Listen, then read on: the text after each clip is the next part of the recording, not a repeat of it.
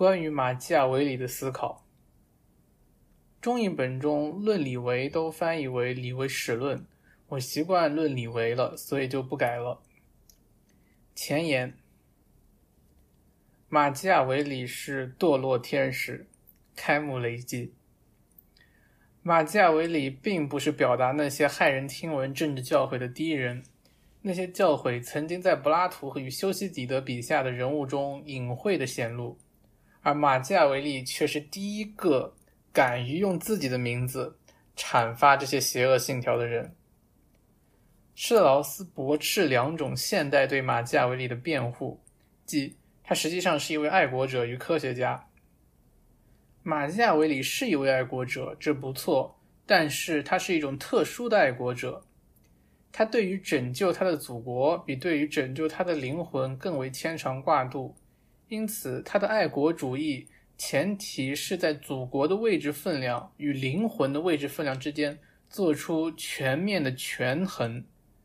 正是这种全面的权衡，而不是爱国主义，才是马基雅维里思想的核心。第三页，马基雅维里不是科学家，因为科学要求价值无设，但是马基雅维里的著作里充满着价值判断。马基雅维里的研究是规范性的，是 normative 的。即使马基雅维利是一位正儿八经的爱国者与科学家，他依然是邪恶的。爱国主义只是一个族群的集体自私自利，这里的爱只是一种狭隘的自爱的延伸，而不是对善的爱。科学则要求道德的麻木愚钝，虽然麻木愚钝与腐败堕落不能等量齐观，然而它必然要强化腐败堕落的力量。现代对马基雅维里的研究都是已经被马基雅维里腐蚀过的了。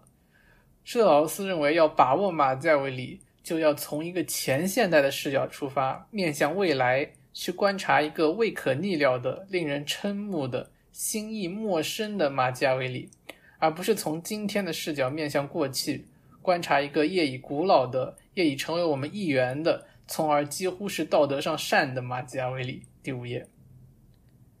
任何深入挖掘马加维里思想中的善良的企图都是徒劳的。他的学说是恶魔的学说，他本人是一个魔鬼。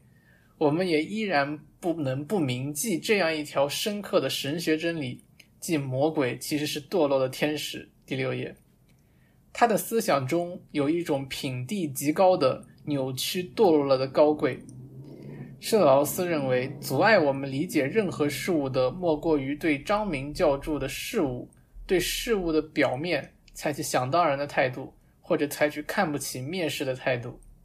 蕴含在事物表面问题，而且只有蕴含在事物表面的问题，才是事物的核心。第六页非常古典。马基雅维里是政治思想脉络两大根本抉择其中之一的倡导者。我们时代的很多人认为不存在永恒的问题，因而也就不存在永恒的抉择。他们会争辩说，恰恰是马基雅维里的学说为他们否认永恒问题的存在提供了充分的证据。马基雅维里的问题是一个新意的问题，它跟此前政治哲学所关注的问题根本不同。但是直截了当的说，它只不过证明，永恒的问题并不像有些人所确信的那样容易接近，那样容易触及，或者说，并不是所有政治哲学家都对这些永恒问题予以面对和正视。第八页，这段话信息量很大，施特劳斯根本没有说明两大根本抉择到底是什么。我并不认为这个抉择是有永恒问题和没有永恒问题这两个。马基雅维里核心问题难道不是开端性、奠基性的问题吗？这个问题不是正是大大的永恒问题吗？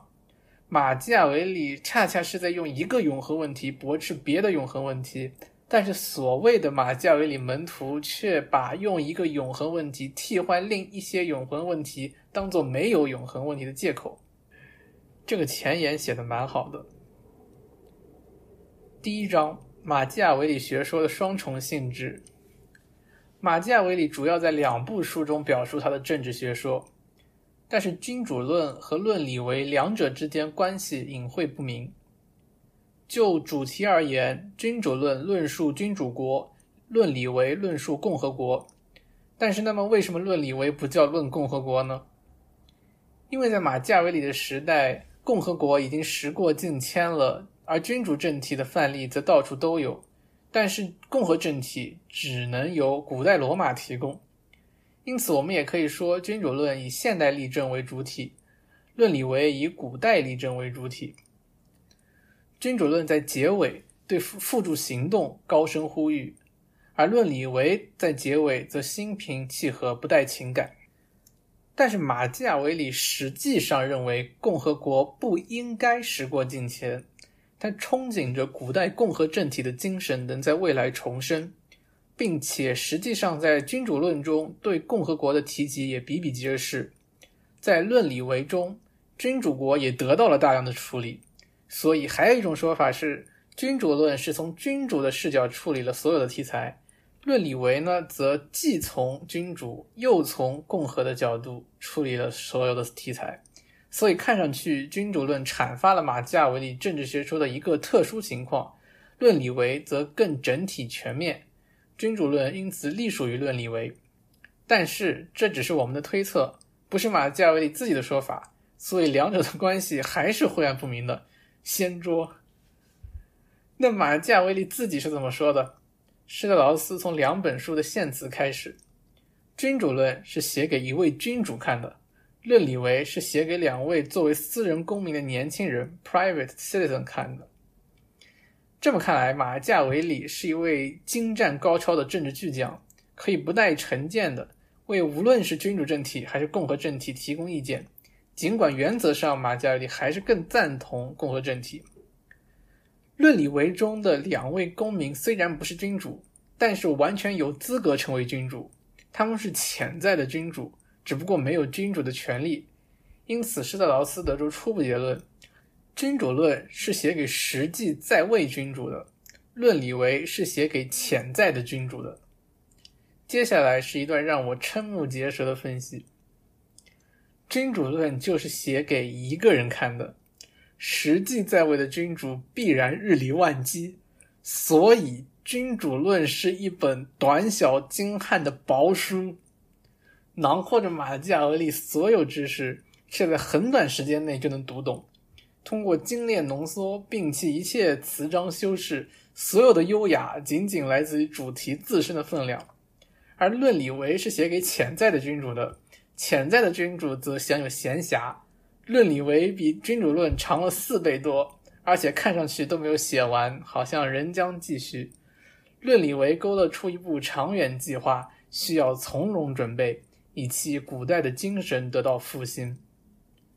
君主论是献给洛恩佐美第奇的，马基维里为了吸引他的注意，毛遂自荐，低声下气向他献上一份非同寻常的厚礼。君主论是自动送上门的厚礼，是马基雅维里的一厢情愿；论理为则是马基雅维里写给朋友们的。通过写作君主论，他祈求恩惠；通过写作论理为，他因业已受惠于人而表达感念。他知道他的朋友们帮助了他，然而他不知道他的主人会不会伸出救援之手。马基雅维里会从他患难与共、久经考验的朋友那里获得理解，而不太会从他素昧平生、未经检验的主人那里得到赏识。第十九页，从十九页到二十五页，施特劳斯进行了一番疯狂比对，让我无话可说。在此，我就挑几个典型：献给君主的君主论，含蓄简洁，恪守传统。献词是用拉丁文写的，第一个字是带有普遍性的总是，而写给朋友的论理为则直抒胸臆，第一个字便是我，作者作为个人登场。君主论中，古典作家的论述都是拉丁引文，论理为中则有时用意大利文。君主论中没有一处直白的说君主国和共和国哪个更优越，论理为则清清楚楚表明共和国更优越。对于君主统治还是大众统治更优越？君主论里，马基雅维利只提到缔造国家和保存国家需要不同种类的君主，即技术方面的；而《论理为》里则明确指出，在缔造国家方面，君主优越；在保存国家方面，民众优越。《论理为》中，马基雅维里明确指出提到的二十六个皇帝里有十六个人被谋杀；《君主论》中，马基雅维利则迫使读者自行计算。《君主论》中涉及以罪恶手段取得的君主国那个唯一章节，使用的是动词过去时态。当代君主的王位与名誉绝对不能质疑。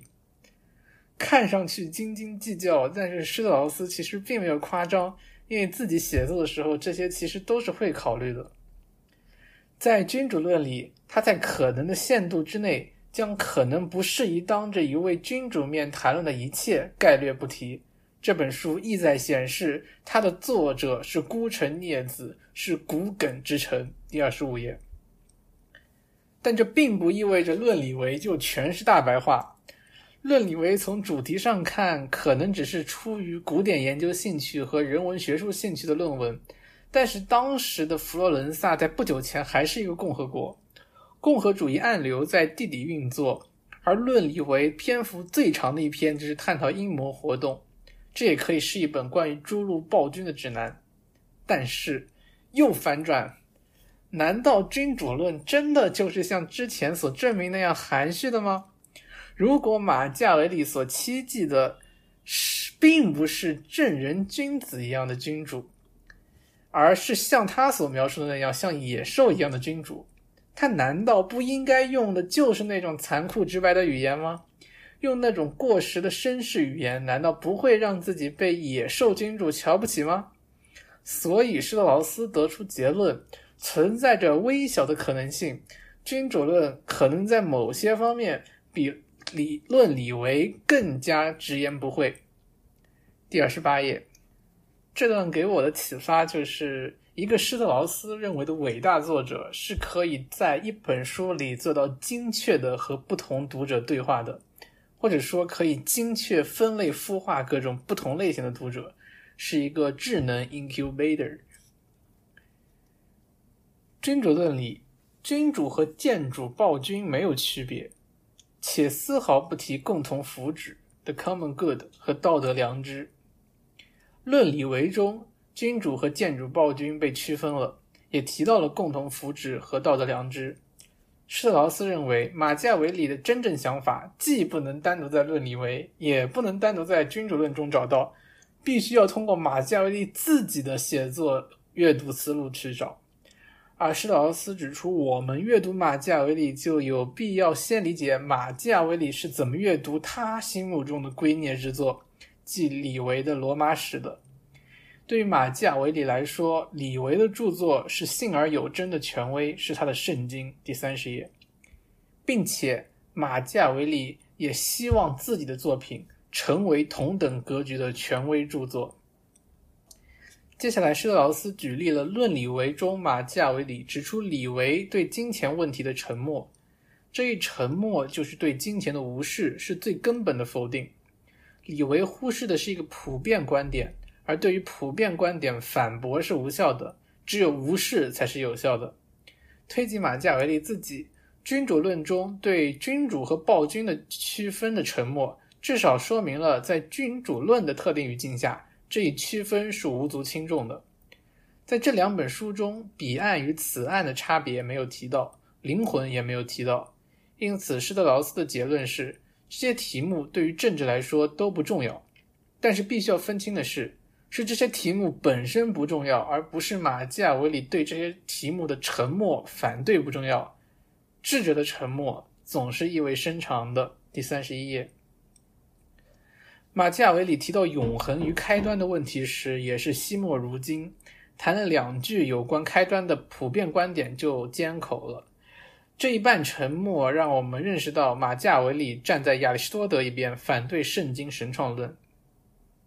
施特劳斯要求我们重视马基雅维里在批判普遍观点和现存秩序时的审慎克制。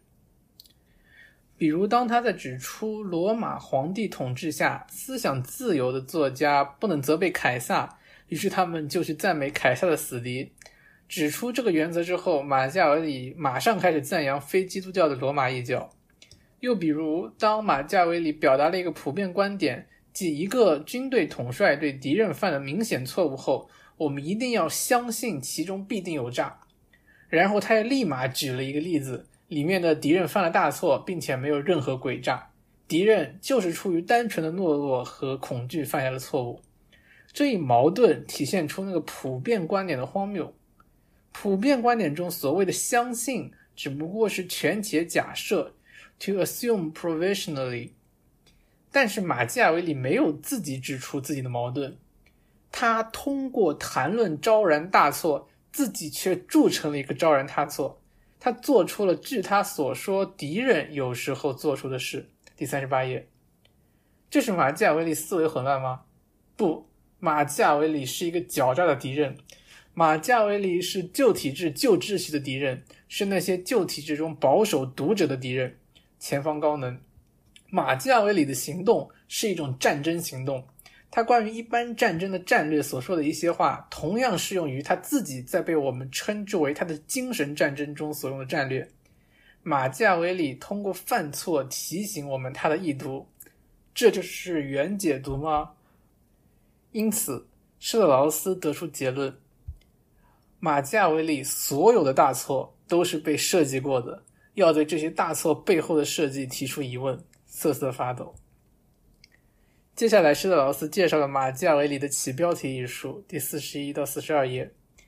论理为三篇第十八章中，标题告诉我们要讨论了解敌方意图的重要性和困难性，但是在正文里，马基雅维里谈论的却是了解敌方行动的困难性。他援引了四个例证，两个古代对应两个现代。前两个例子里是对敌方行动的认知错误导致的失败，后两个例子则是掌握了敌方行动并获取胜利。但是后两个例子里，古代的那个例子是一场血战，伤亡惨重；现代的那个例子里，双方都不敢打，到粮草耗尽后才勉勉强强通过一个过路的老妇人的报信分出胜负。施特劳斯指出，马加尔里这两个例子用意并非仅仅是告诉读者了解敌方行动的困难性。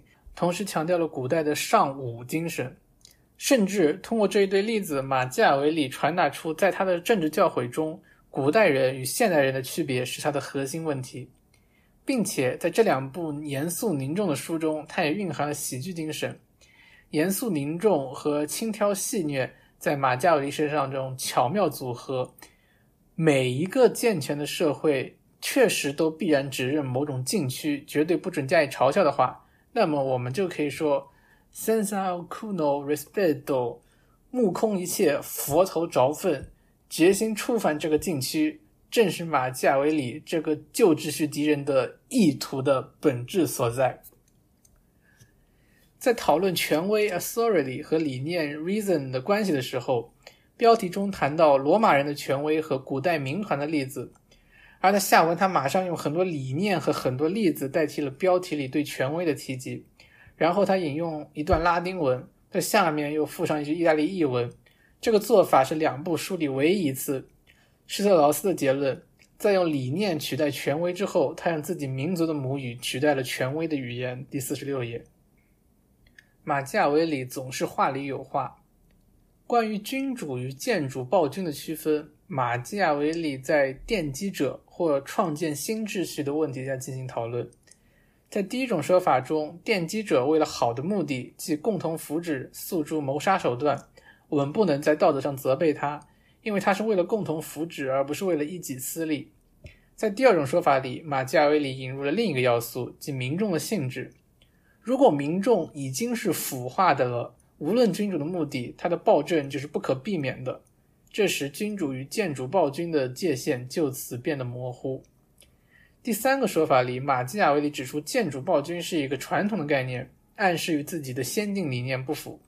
但是，一个所谓的建筑暴君，即使他不关心共同福祉，他也有可能做出有助于共同福祉的行动。自私的意图也可以导致公共福祉。因为自私和无私没有性质的区别，最高级的自私就是无私。这些都是在奠基者的建国行为的语境中讨论的。但是马基雅维里最后又说，奠基立国实际上是一个持续的过程，一个国家共同体每时每刻都需要新的秩序。马基雅维利对概念的运用也总是模棱两可。德性既可以指广义上的道德美德，也可以指狡黠和勇气的结合。教皇利奥十世拥有的是善以及不可胜计的其他德性，而汉尼拔则拥有非人残酷及不可胜计的其他德性。每次遇到马基雅维利的德性，我们都要审慎。施特劳斯在这里写了整整半页，马基雅维里笔下的我们到底可以指什么？猎奇的可以自己去看，在五十七页。到这儿，我觉得施特劳斯已经魔怔了。他开始讨论马基雅维利的章节数是否也有某种含义。君主论有二十六章，于是他就去考察论理维的二十六章，发现这是论理维中唯一探讨新君主的章节。而这一章中，就和君主论一样，并没有直接讨论建主暴君。在这章中，马基雅维里的例子是大卫王。根据福音书，他是耶稣的祖先。大卫王在建立统治的时候所采取的措施，被马基雅维里形容为最为残酷。大卫王采取的措施是什么呢？使富人贫穷，使穷人富有。马基雅维里再次引用了玛利亚曾祖颂的诗句：“他扶危济困，解囊相助，盘剥豪门，令使萧然。”而这句话是用来形容上帝的。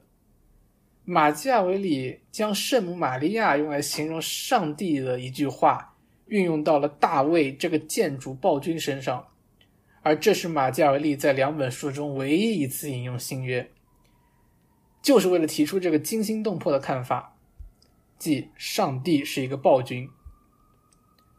唯一一次引用就是骇人听闻的亵渎神明，但这是马基雅维利犯下的唯一一次亵渎神明吗？施特劳斯认为，这只是马基雅维里亵渎神明的冰山一角。公然亵渎神明，读者会像法官一样光明正大的审查邪恶的念头，窥探罪犯的内心；与此同时，拒绝与他沆瀣一气，因为感觉到了罪犯的呆傻。而罪犯则会恐惧正义的审判，而不敢与法官神交。但是，暗搓搓的亵渎神明，则有一种神秘的诱惑力。智慧的感觉，普通罪犯那种对于心照神交的恐惧，在马基雅维利那里荡然无存。马基雅维利只恨不能造成这种神交，他所实行的韬晦隐秘、讳莫如深，是一种腐蚀诱惑的精致手段。第六十页，施特劳斯这么一说，马基雅维利的形象更加伟岸了。显白教诲，马基雅维利大吐槽；隐微教诲，真香。马基雅维里是怎么读圣经的？通过审慎明智的研读圣经，马基雅维里发现，摩西的行为与居鲁士、罗慕路斯、忒修斯、叙拉古的海罗等人并无根本区别。审慎明智的研读圣经，其真实含义不是按照原文本意去阅读，而是按照根本的政治事实去附会。第六十二页。至于马基尔里为什么一定要亵渎神明，那不是因为他的轻率，而是因为当时圣经的权威就是他最大敌手，他在划分敌我，施密特意义上唯一的政治行动，这是出于一种必然性。回到二十六这个数字，论理为中皇帝的数量也是二十六。施特劳斯又说，实际上我们要注意十三这个数字及其倍数的使用。在六十四页，想看就自己看吧。这里完全是炫技，没有具体的论述。说完，施特劳斯又说：“我们也不能机械的使用这些方法。综上，论理维和君主论的关系隐秘叵测，我们必须具体的从每一部分各自的视角，才能将两者结合起来。”第二章：马基雅维里的意图。君主论。君主论要传达的不是历史知识。而是一种具有哲学或科学性质的一般知识。马基雅维里称这本书为专著或者说论文 （treatise）。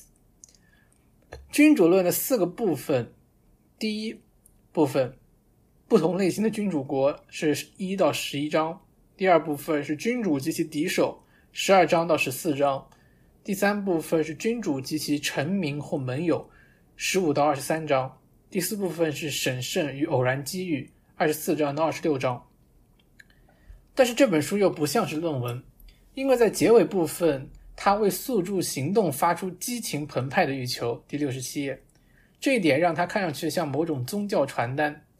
他的卷首冷峻超然，毫无渲染，且带学院派气息。他的最后一章慷慨激昂、浮夸雄辩，且用意大利文引用一首爱国诗篇。这两者之间形成触目惊心的反差对照。马基雅维利的抱负是不是要聚集经验学术与爱国诗篇之大成？第六十八页，施特劳斯认为君主论的大体趋势是先行上升，随即下降，高潮在中部。第一部分中，马基维里从自然君主及世袭君主展开，例子也都是当代意大利的例子。在之后的章节中，逐渐引入古代例子和一些征服者的例子。第六章作为第一部分的中间即高潮部分，讨论的是古代立国先贤，他们是古代的创新者，是古老体制在古代的敌人。之后就一路向下，最后恢复使用现代的例子。第二部分中，马基雅维里开始大量提及古代，并提出选择古代例子实际上更符合自然。注意，这里的自然已经和之前使用自然君主的自然是截然相反的用意了。第二部分中虽然没提到新约，但是提到了旧约；没提到柏拉图和亚里士多德，但是提到了色诺芬。第三部分是最重要的部分，在这里，马基雅维里开始着手颠覆政治思想和道德思想的根本传统。为什么在第二部分里没提最高权威新新约？这是因为高于旧约和色诺芬的最高权威不是新约，也不是柏拉图、亚里士多德，而是马基雅维里自己。马基雅维里自己要成为全新的最高权威。十九章作为第三部分中间，作为全书高潮，揭露了奠基者们的真实面目。第一部分和第三部分构造类似，第四部分和第二部分构造类似。最后一章不仅仅是单纯对于行动的呼吁，具体说是对效仿古代先贤的呼吁。但是根据马加维里的解读，古代先贤的面貌已经天翻地覆。因此，这是一种全新的复古。君主论传统外表下隐藏着革命内涵，它既是一本阐述不受时代局限的永恒学说，却又与马基雅维里特定时代密切相关。因此，这是一种必然的革新。施特劳斯又论，为什么最后一章呼吁解救意大利的章节里，仅仅提到了重整军队、恢复尚武精神？却只字不提解救意大利的政治条件，那是因为武力的革命可以正大光明，但是政治条件的革命必然是反传统的，是传统意义上所谓邪恶的。武力必然重要，但是更重要的东西却在暗处，那就是道德是非的思想领域中的革命。这一部分内容并不宜在结尾中冠冕堂皇，而是表露于关于征服他国那个部分里的残酷手段。马基雅维里呼吁新的罗慕路斯，但是罗马已经存在了。那么重点并不在于重建一个罗马，而在于重建一个异教罗马。马基雅维里对于君主国的分类不是按照其目的，而是按照其攫取国土的材料和方式，即唯物主义的。这一分类方式表明，他所关注的是新君主的境况。理解新君主就意味理解社会秩序的奠基和起源。新君主可以是攫取已有国家权力的建主，可以是合法世袭或者遴选的新君，也可以是建国者。但是，一个建国者也可以是一个效仿别的秩序的模仿者，他也可以是一个真正的奠基者、新秩序的发明者或者宗教创建者。先知，比如摩西，就是这类奠基者中最伟大者。最后一章中，马加维里表示不期望君主论的读者，或者说洛伦佐·美第奇成为这样一个奠基者，他只需要做一个效仿这样的奠基者就够了。为什么呢？因为奠基者是马加维里自己，效仿者依赖偶然机运，但是真正的奠基者则能够完全依靠自己的力量。不过，即使是效仿摩西，对于美第奇来说是一件好事吗？希望之乡并不是由摩西所亲手征服的，他死在了他的边境上。通过这种暗淡不祥的方式，马基雅维里这位当代巫师是在预言洛伦佐·美第奇最终不可能征服意大利，不可能解救意大利。第九十四页，君主论的最后一章不是表面上的慷慨激昂，而是暗藏杀机。最后一章中大量探讨上帝的和奇迹对意大利的启示，在现实主义者马基雅维里的角度看来，这并不是恩宠，而是意大利过分依赖偶然机遇的软弱。软弱。献词中，马基雅维里谦称自己拥有政治智慧的一半，即从民众角度理解君主；美第奇拥有另一半，即从君主角度有理解民众。两者结合就能获得整全的政治知识。但是事实上，马基雅维里在《君主论》中表达，他实际上也精通君主对于民众的知识，他毫无疑问可以成为一名君主的导师，并且在《论理为》中，他明确指出了君主与民众之间并无本质上区别。见第一百一十一页注五十一。而马基雅维里唯一提及过的一位君主导师，就是培育了阿喀琉斯和其他很多古代君主的半人马开伦。马基雅维里自己的楷模是一个神话人物，一半是兽，一半是人。他敦促君主们，特别是敦促新的君主们，首先要面对这两种本性，即兽性和人性。一百零三页。如果施特劳斯是一个法国人，他也许会把这本书的标题改为《马基雅维里的变形》。对于宣传一定很有帮助。人类理解自己必须以非人的外界整体作为凭借依据，它必须超越人性。因此，人类如果不是朝着超人的方向去超越人性的话，那么就必然朝着低于人性 （subhuman） 的方向去超越人性。第一百零三页，施特劳斯用的是 transcend，如果是法国人，就会用 traverse 了。对于卢梭来说，人要返回自然状态。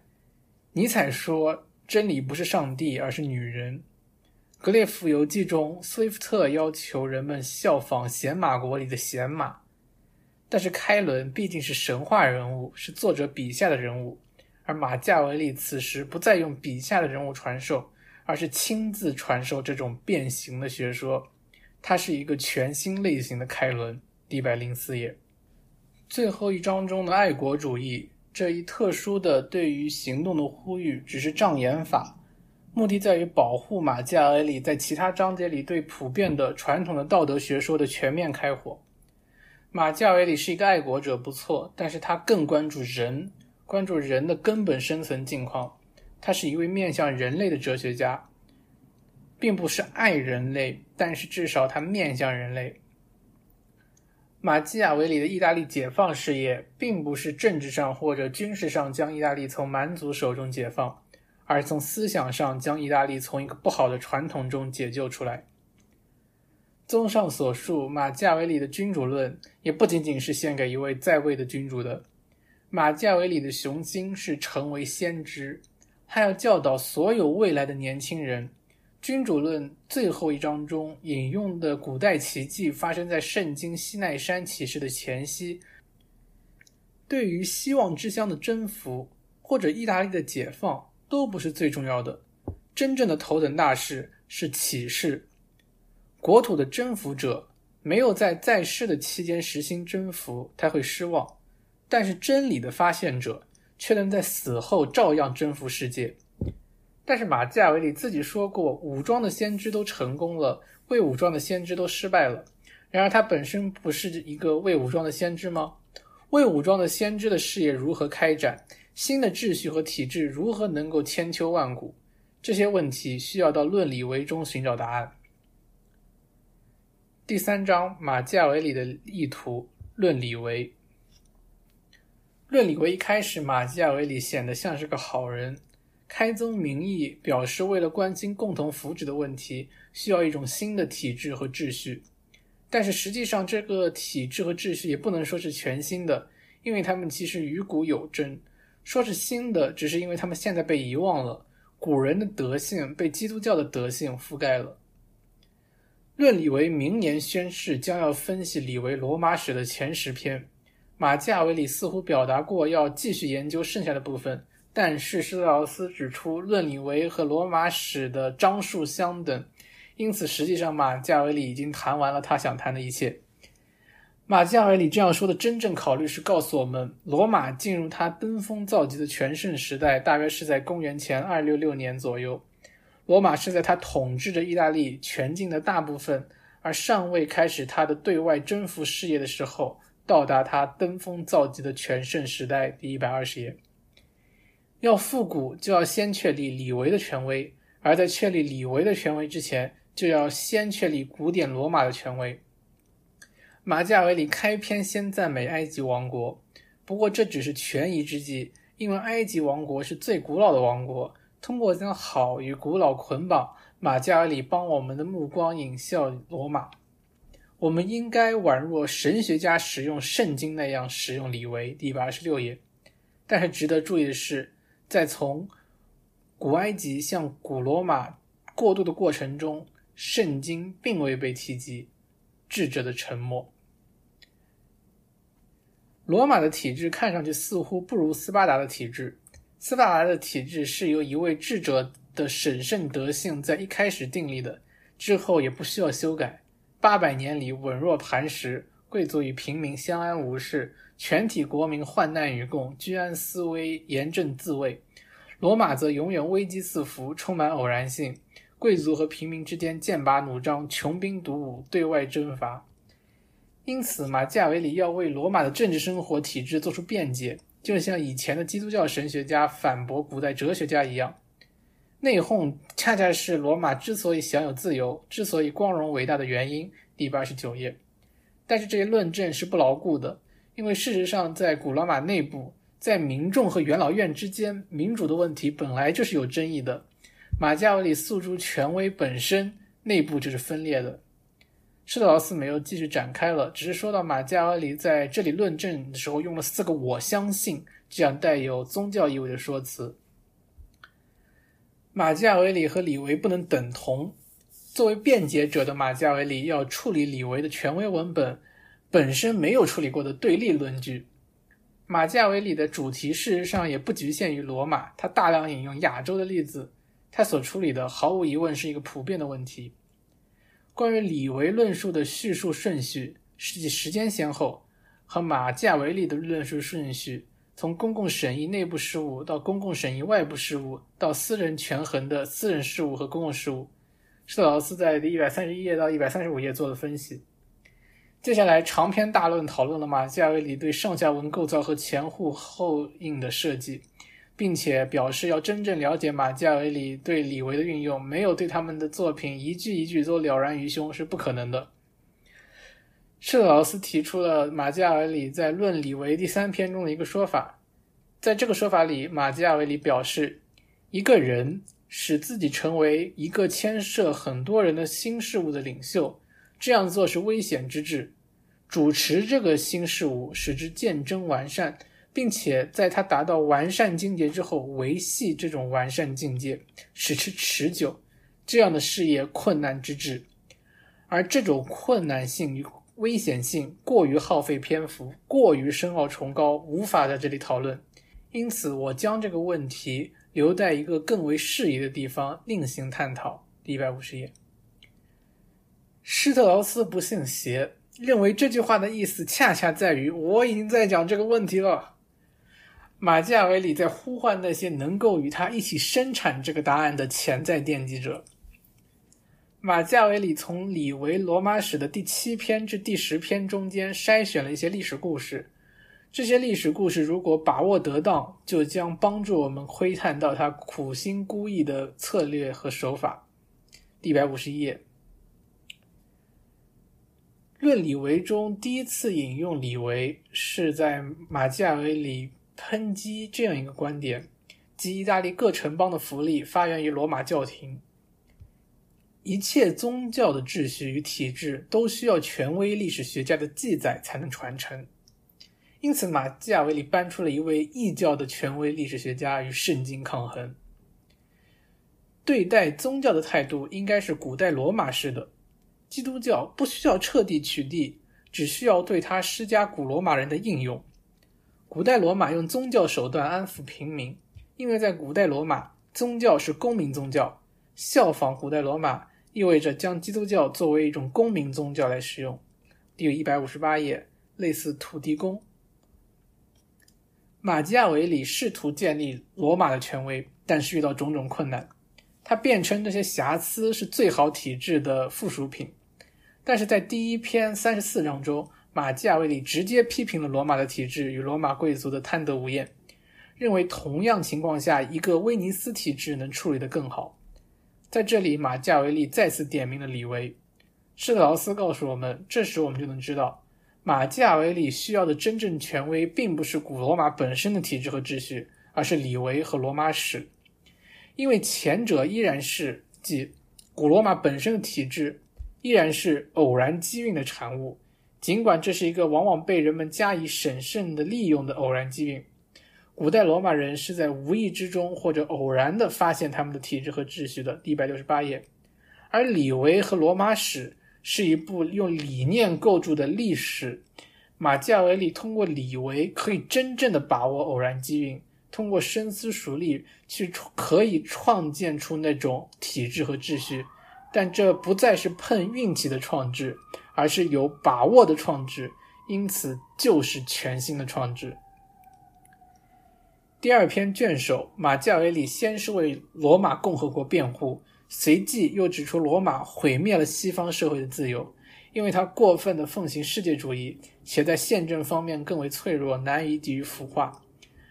马基雅维利对于罗马共和国的矛盾情绪就在于，罗马共和国一方面与基督教共和国直接对立，另一方面又是基督教共和国得以产生的一个起因，甚至是基督教共和国的一个范例。第一百七十二页，接下来是一个我觉得教义很大的一部分。马基雅维利赞同一些哲学家，他们能理解必然性的德性，必然性是最高德性之母。一百七十四页，必然性磨练人们，使人成为优异的战士。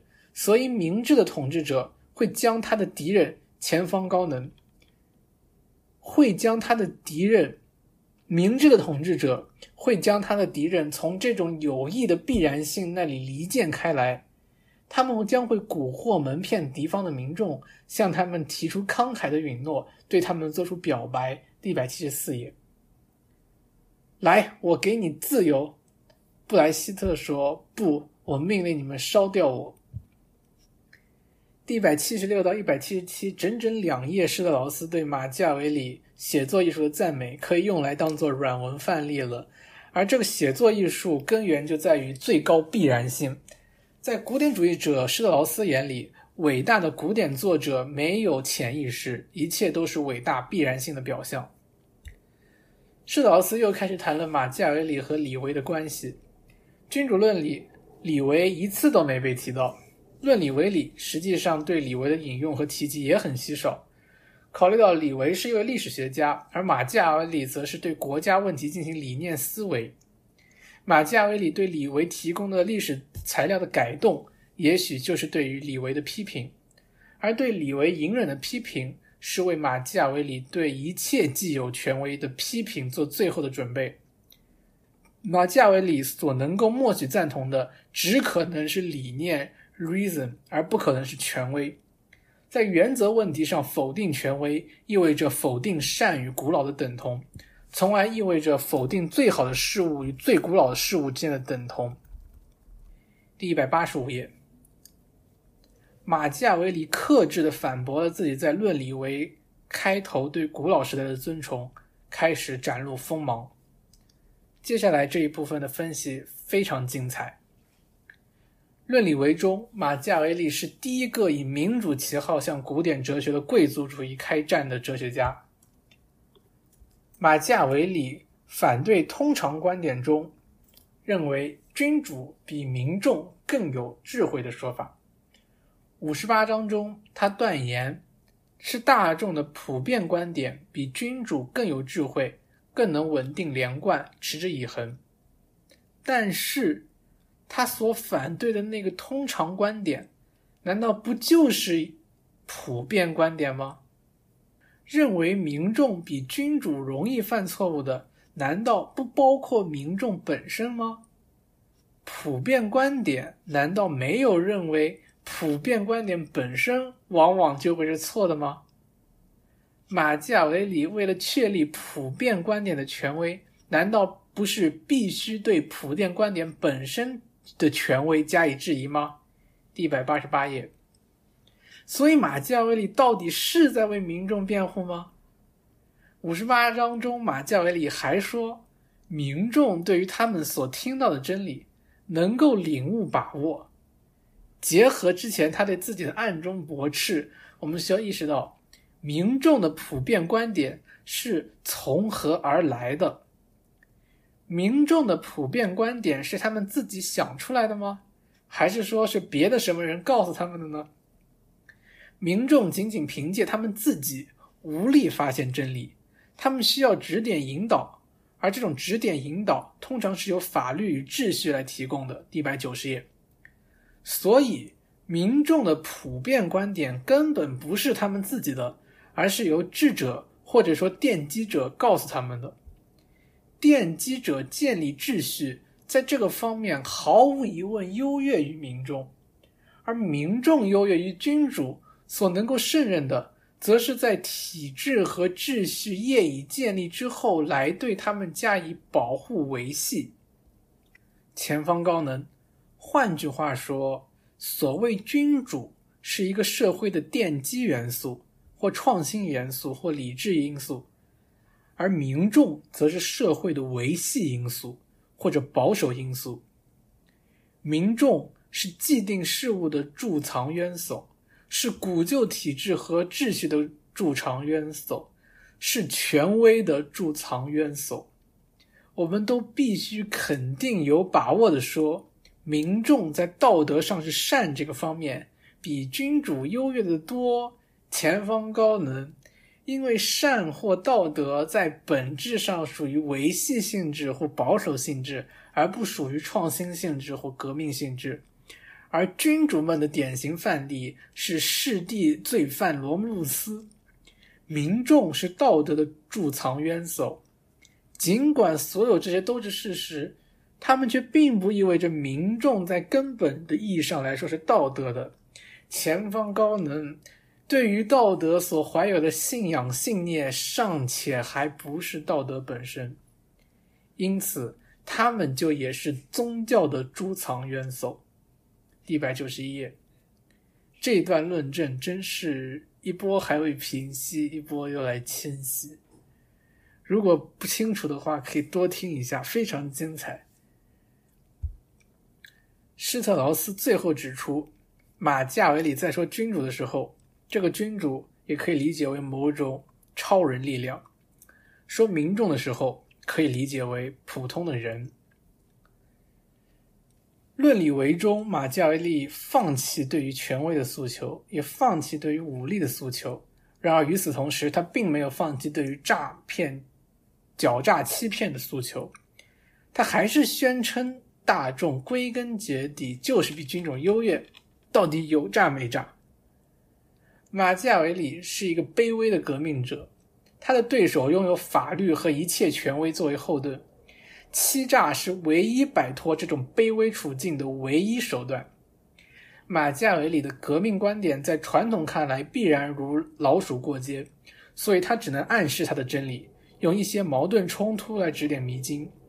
他。迎合原始基督教时，是在减缓对罗马教廷攻击的副作用；颂扬普遍意义上的宗教时，是在减缓对圣经基督教攻击的副作用；讴歌爱国主义时，是在减缓他对民众德性所做的严厉批评的副作用。而这种爱国主义，使得最凶残的狮子和最狡诈的狐狸推行的铁血政策获得合法地位。或者说，使得传统上称为建主暴政的那种统治获得合法地位。一百九十五页，施特劳斯认为到此我们完成了准备工作，开始可以开始分析两部书的关系了。我尝试用一句话来概括一下吧：君主论是马加维里的锋芒，论理为是马加维里的磨刀石。论理为中的繁复论证，由君主论最终指出方向，即奠基时刻。第一百九十六到第二百页中，施特劳斯指出了马基雅维里对李维的改造。在李维强调宗教前进的例子里，马加维里全部将其改头换面，成为了一种马加维利主义的神圣德性。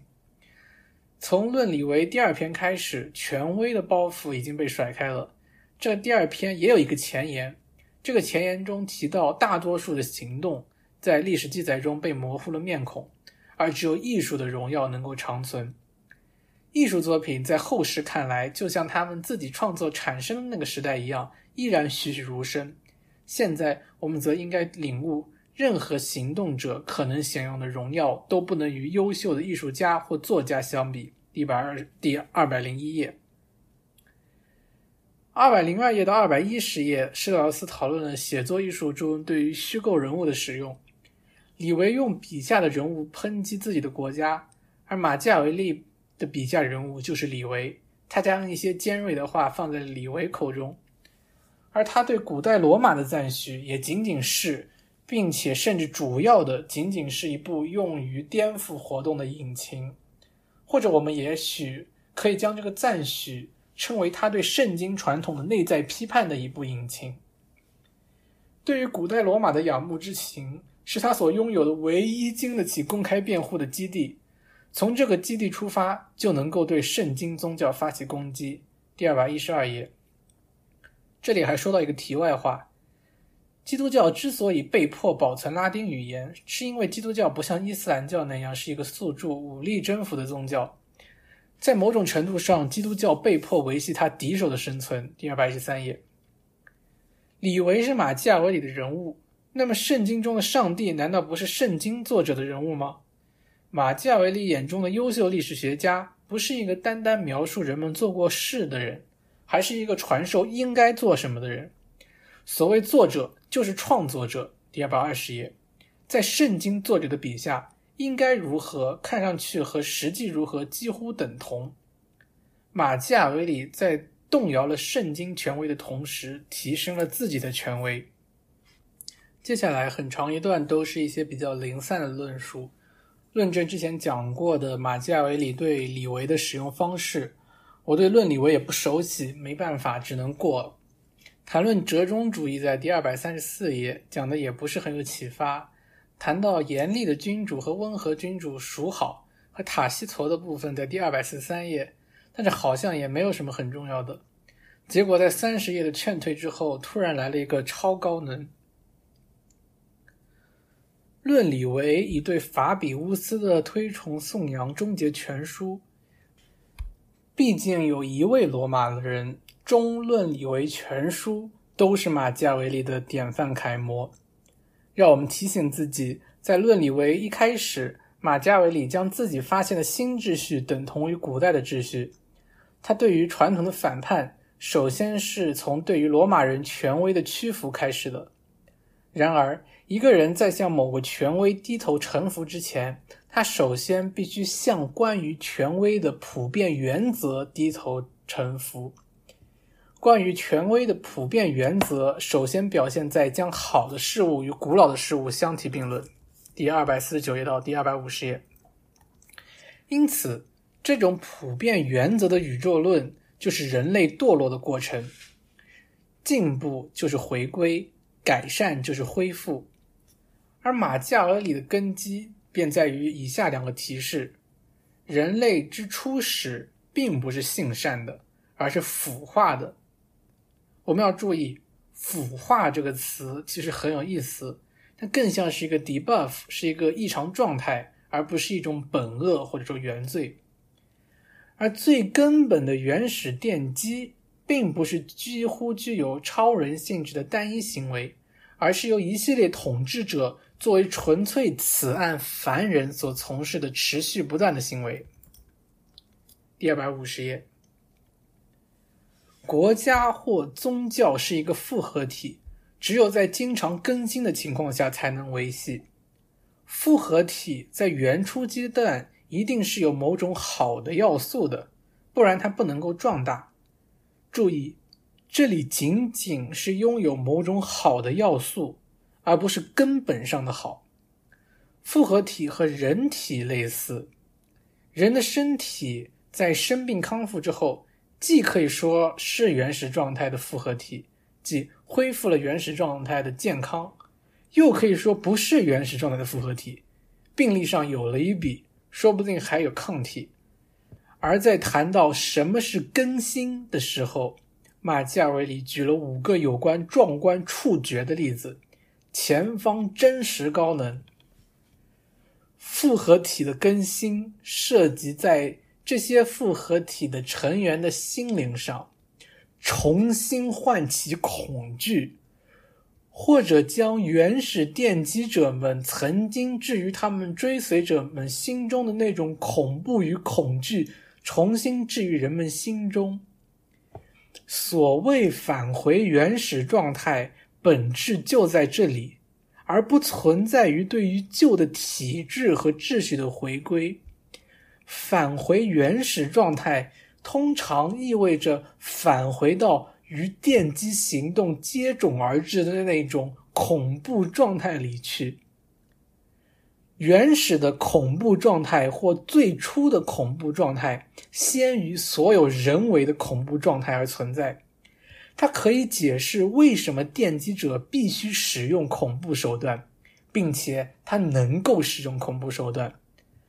马基雅维里的返回原始状态，意味着返回到人类根本条件中所固有的恐怖状态那里去。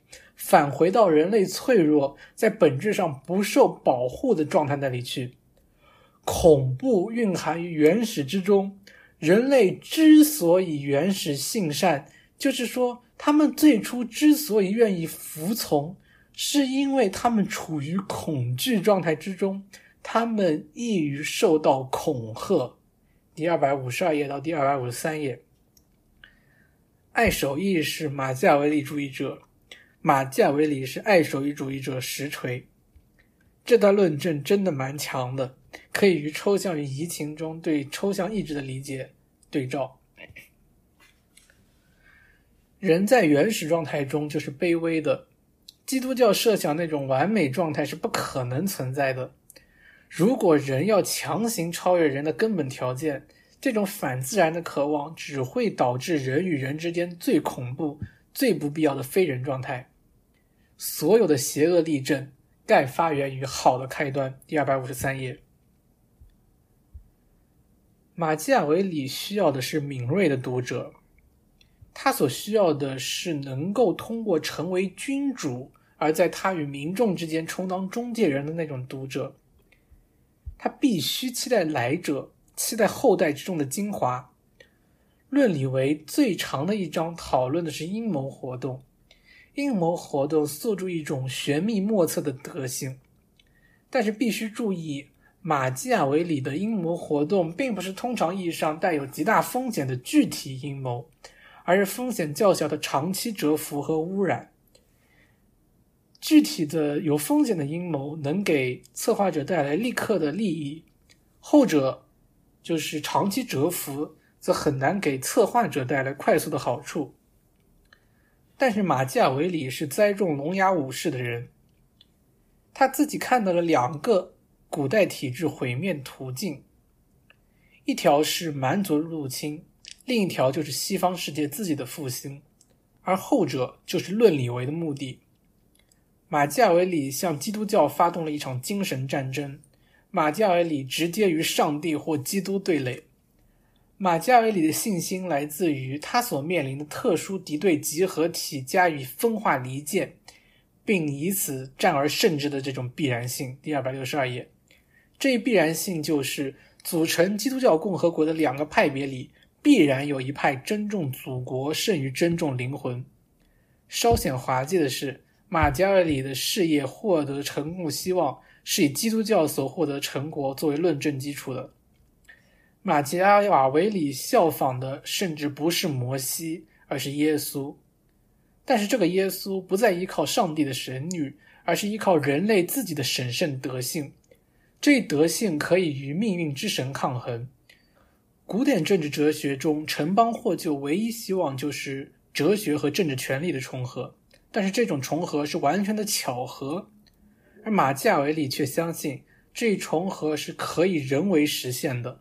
只要通过传播手段和审慎德性，是马基雅维里开创了欧洲的启蒙运动。但是古典派施特劳斯最后又质疑，所谓的启蒙也许只是蒙昧蛊惑。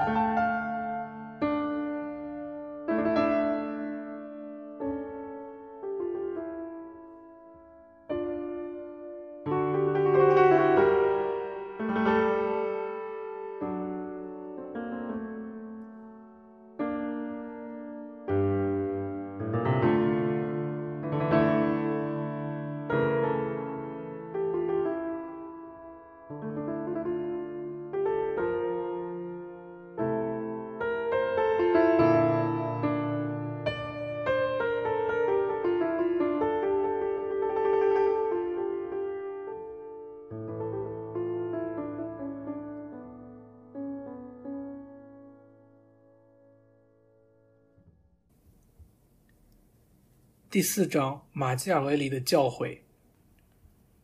不应该用语言讲出来的话，是不可能用语言讲出来的。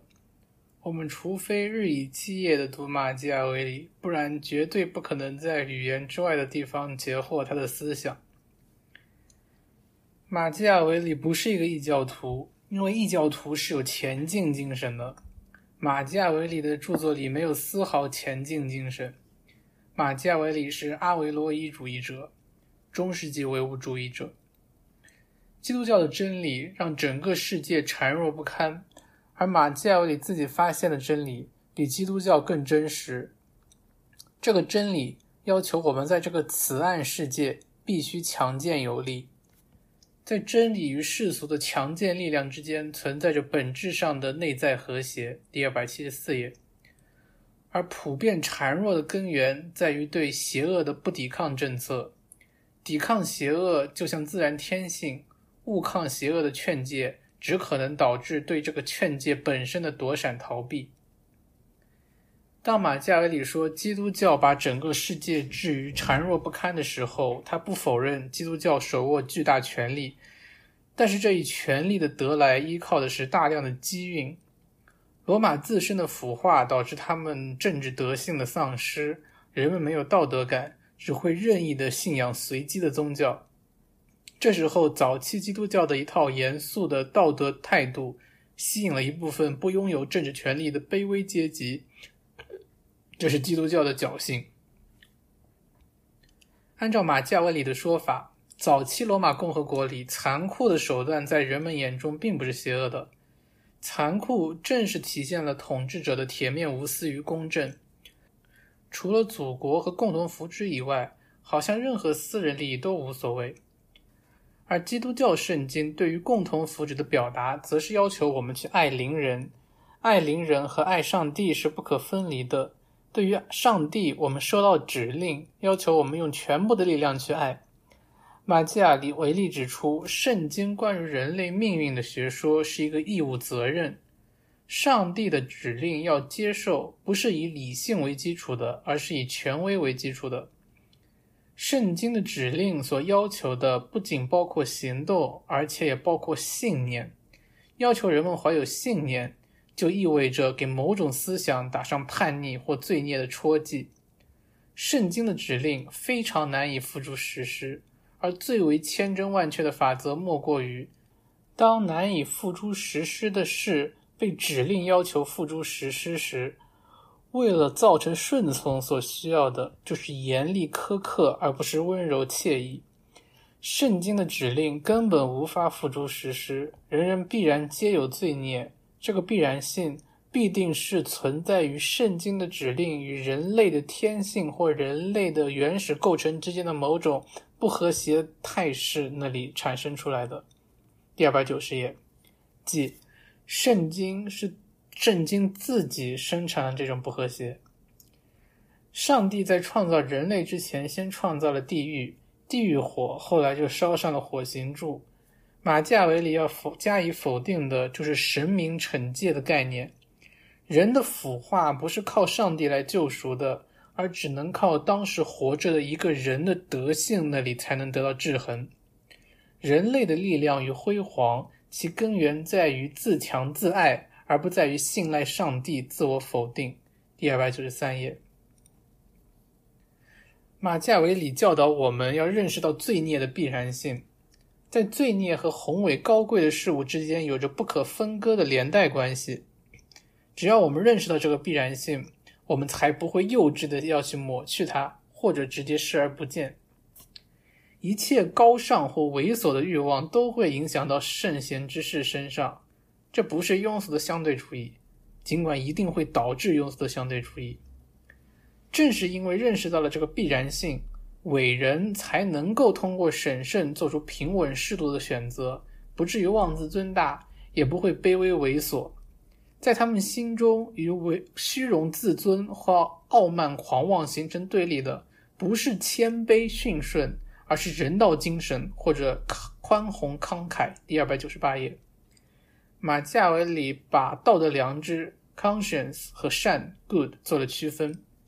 道德良知是发生在个体心灵中的，在基督教语境中，就是同时被个体心灵和上帝见证。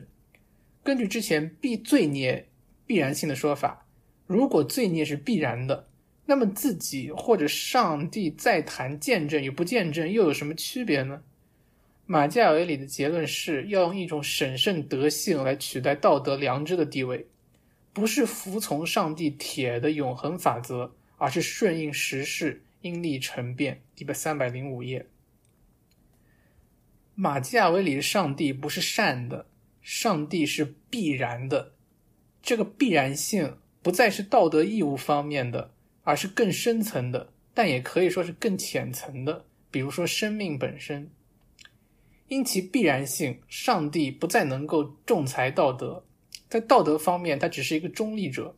因此，一切的仲裁只能交给人类的审慎德性，国家只能通过正义与非正义之间的某种审慎明智的结合来加以治理。三百一十页，马基雅维里认识到，在成功与正义之间并不存在必然的对应关系，而必然的对应关系只存在于成功与不加修饰的严酷意义上的审慎德性之间。第三百一十二页。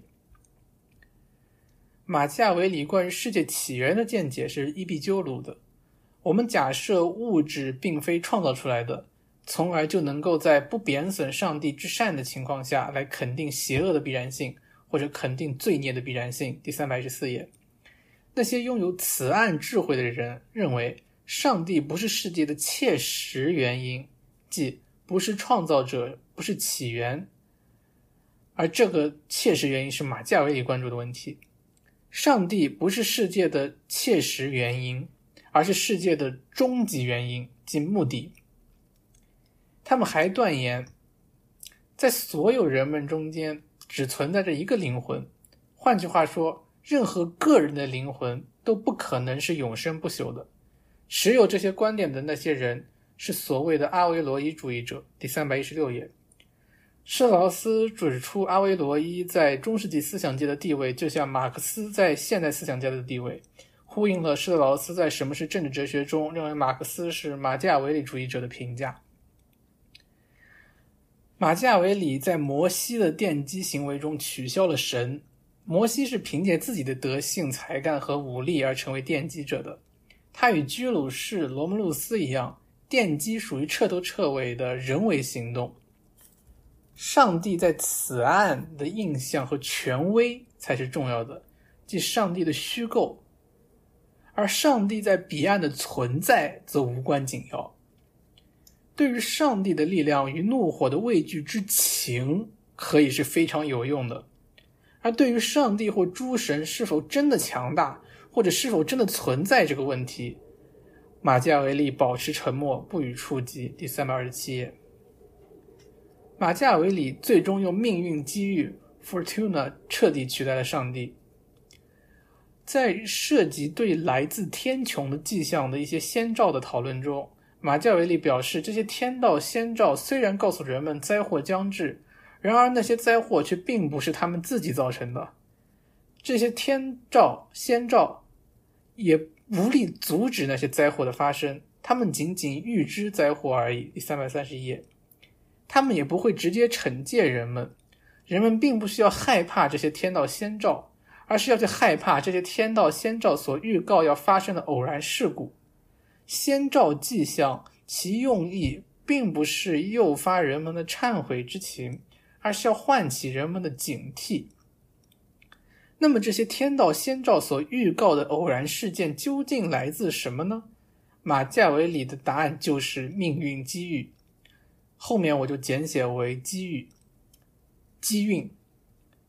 机运取代了上帝，他不是一个创造者、奠基者，但是他用他自己的方式独裁的治理着人类。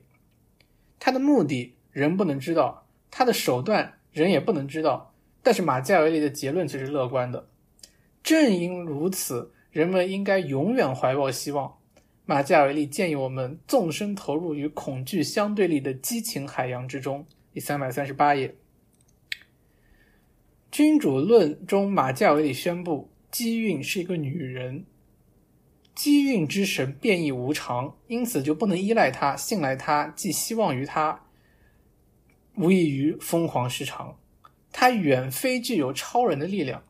人类不仅可以在对他无所畏惧的情况下去引诱他、试探他，甚至能够对他加以规范。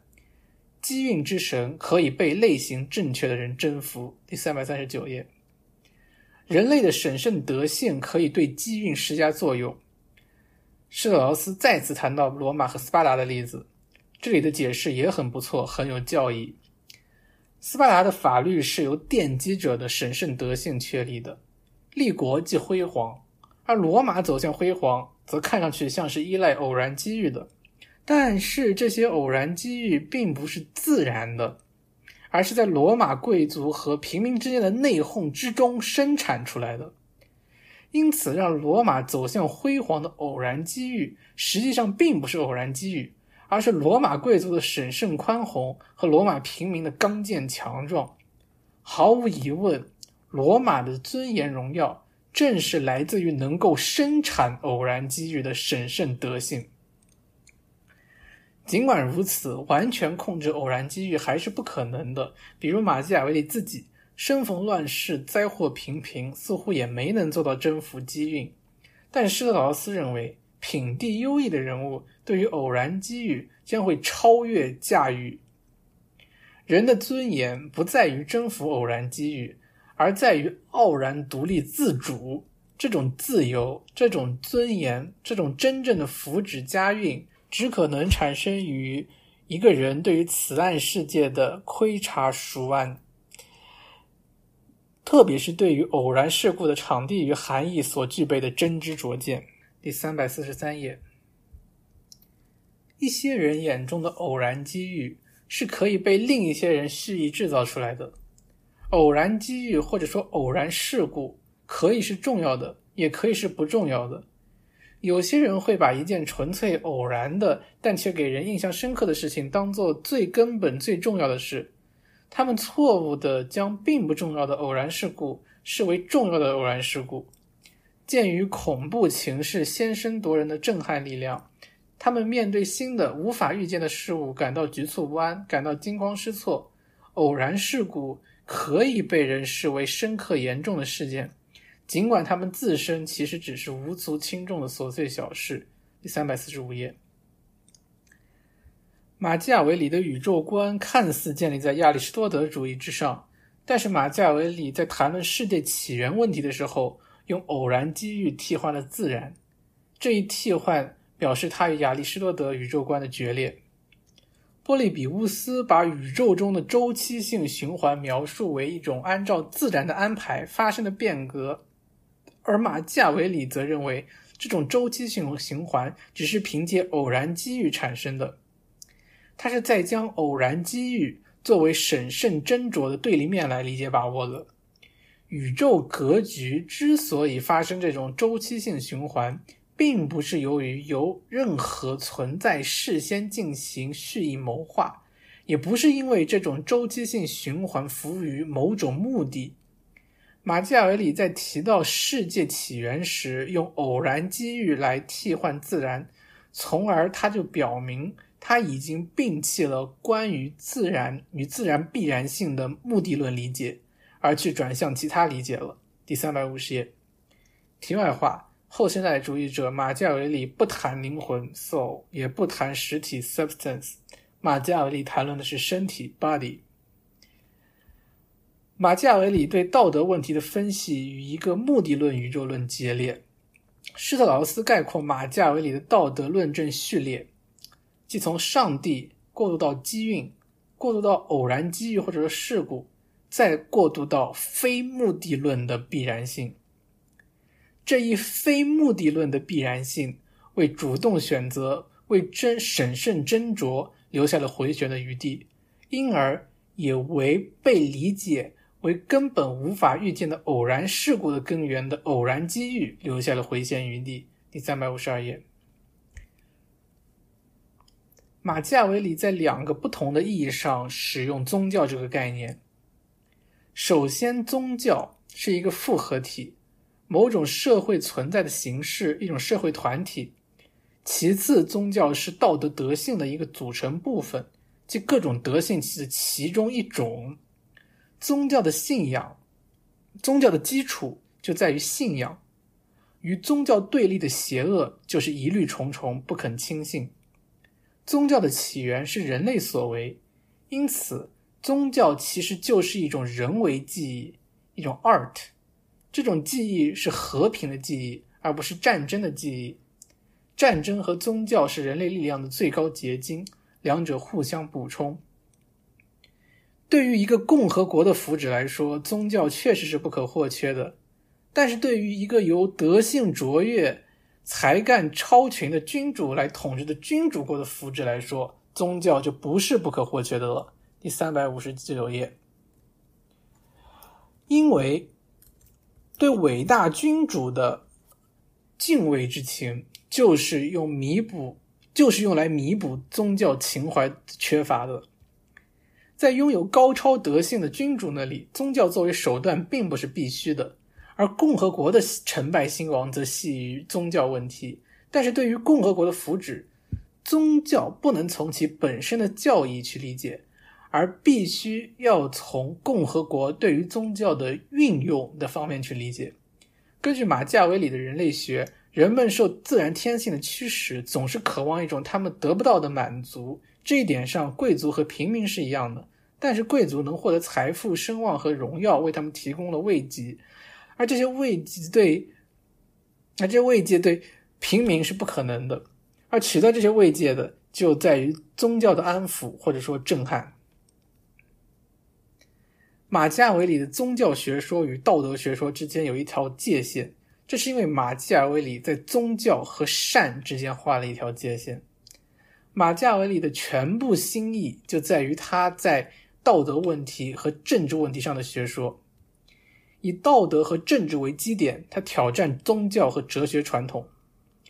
传统的政治哲学为自己定位取向，其出发点在于提出问题：我们应该如何生活？或者在于提出所谓“好的人”这个问题，他由此展开论证，最终得出对于共和国或君主国的阐发描述。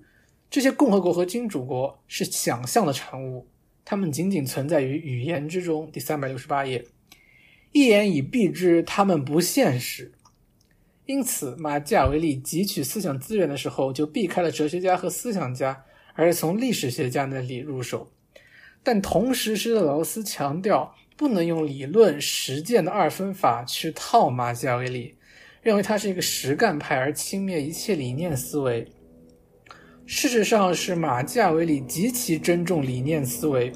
马基雅维里的雄心在于一种具有现实功用的严密科学或普遍知识。马基雅维里在用真实正确的规范性学说来与一个虚假错误的规范性学说相对抗。第三百六十九页。广义上的善与德性相同。所谓善，就是一种习惯，为了达到好的目的而去选择好的手段。善或者德性，既就其自身而言值得表扬，同时就其效果而言赋予功用。第三百七十页，马加尔维里认为，关于善恶，人人心目中所指的都是相同的对象，但这只是认识上的，实践中人们为非作歹很常见。人们对德性的普遍理解来自亚里士多德。亚里士多德认为，与邪恶形成截然对立态势的德性，其实是位于两个截然相反的谬误极端——不足与过度之间的中庸或者折中。第三百七十六页，这个分析获得了一些支持，因为只有这样不卑不亢，才不会过分自大一意孤行，也不会过分自卑裹足不前。但是反对意见则认为折中道路有益无害，比如对于那些一会儿信上帝一会儿不信上帝的骑墙派，我们也表示鄙夷。而马加尔利的看法则是德性仅仅和一种邪恶相对，而这种邪恶时常表现为两种面孔。伟大人物的泰然沉着是永恒不变的德性，而猥琐小人的邪恶表现为时而目空一切。时而谦卑恭顺，但是马加维利又说，折中道路是最为有害的道路。人们既不懂得如何不留余地去头彻尾、去彻头彻尾的危害作恶，又不懂得如何不留余地去彻头彻尾的厚德载物。第三百八十页，马加维里的例子是一个建主暴君，他毫无德性，选择了一条折中道路，而不敢铤而走险去采取某个邪恶的行动。马加维里认为，那个建主暴君不敢采取的邪恶行动，实际上是雄壮宏伟的，是能够抵消他全部的昭彰恶迹的。因此，最为有害的不是所有的折中道路，而只是某些折中道路。勇敢采取一个内秉正义的邪恶行动达到的折中，是德性的体现。而畏手畏脚、拒绝采取行动的折中，就是真正败坏的德性，就在于敢于把握机运的行动。这一部分施特劳斯的原文，我觉得有点不太清楚，他没有讨论机运。但是我觉得这些例子里，马基雅维里想强调的就在于积极把握机运，而不是消极自闭。马基雅维里的中庸之道，不是亚里士多德式的。两种邪恶中间的那种中庸之道，而是处于传统道德德性和邪恶之间的中庸之道。通过审慎来将传统的道德德性和邪恶进行转化调整，才是马基雅维利式的德性。善恶之间的变通转换，必须由审慎斟酌来指示，必须由德性来维系。第三百八十四页，这一段有一些绕。重点在于区分传统道德德性，即传统意义上的善，和马基雅维利式的德性，即审慎德性。传统道德德性只是后者的一个手段，是马基雅维利式的德性神圣的一个手段。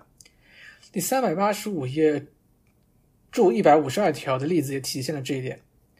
节目里我就略过了，有兴趣的可以自己去看。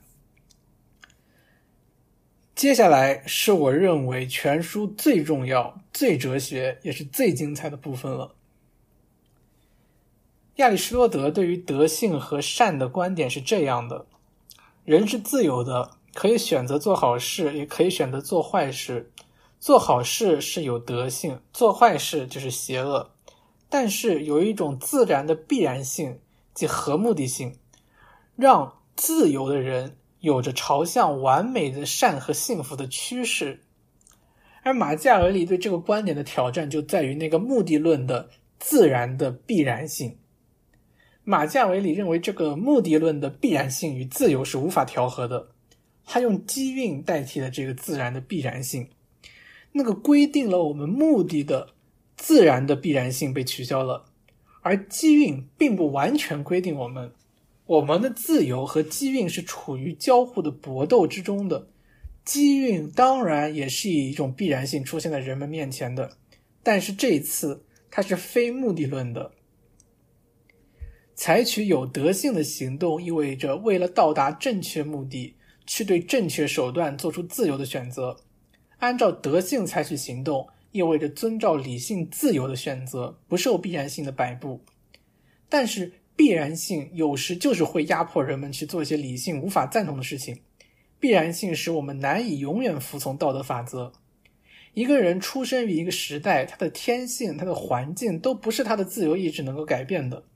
即使他再怎么圣审，他也只能控制一部分偶然机遇。我们的一些与生俱来的品质是无法做出意义重大的修改的。这些品质部分来自于自然天性或者遗传，部分来自后天教化或习俗。大部分人被自然天性的必然性所决定，只有少数人才能够将自己的审慎德性提升为一种必然性，来与自然天性的必然性抗衡。马基雅维里提到了士兵的例子：如果士兵们要么死亡，要么战斗，别无其他选择的时候。他面对处于优势的敌人，就会孤注一掷，以死相拼，成为完美的斗士。但是如果他们有逃跑或者投降的可能，他们就不会以死相拼，成为完美的斗士了。受到必然性的驱使，士兵在第一种情况下实际上是没有选择的，必然性逼迫着他的战斗去躲避死亡；而第二种情况下，逃跑求得生路，比起奋起反抗的危险性小很多。但这一自由的选择其实也是必然性强加给他的。奋起战斗与逃跑投降，其目的是一样的，就是保存自己的生命。这个目标是由一个绝对的和自然的必然性所施加的。第三百九十四页，在这个例子里，使得前者显得行为高贵正义的是扎根于死亡恐惧。采取行动抗拒他们的逃跑本能，同时又处在他们力所能及范围内的那种必然性。三百九十四页，在战争中，那些抵抗他国入侵、由于饥荒不得不进行的战争，看上去是最为正义的。李维说：“必然之战皆正义。”而通过自由选择而造成战争。则不似通过必然性引起战争那样有正义性质。必然性与主动选择之间的关系，等同于饥荒与野心之间的关系。任何人都不会像他受饥荒所迫那样受野心报复所迫。与出于野心报复而战相比较，出于必然性而战更系当务之急。人类的原始条件。是一个贫困匮乏的原始条件。三百九十五页，人们不具有趋向善的自然本能及自然目的，只有通过必然性，他们才可能被造就成好人，并且维持这个好的状态。由此可见，必然性之最初降临到人们头上，所凭借的是外在与人类的自然，是原始的恐怖状态。但是那个准原始的善是脆弱无助的状态和贫困匮乏的状态不可分割的。第三百九十七页，人们受到强迫而组成了社会，以能够平安的生活。但是这一恐惧驱使的善的必然性，在社会中如果没有被别的必然性，比如说法律替换的话，善的必然性就会被社会的安全状态取消。想要维持好的状态，必须要有必然性，而这种必然性由拥有审慎德性的奠基者带来。他们憧憬着为他们的人民带来幸福，他们怀抱着对于共同福祉的自然欲望，用自己的审慎德性施加一种善的必然性，及立法。但是这时。这些奠基者已经不再受到自然必然性的压迫，他们的所作所为完全就是自己的主动选择，他们自身已经化作为一种必然性。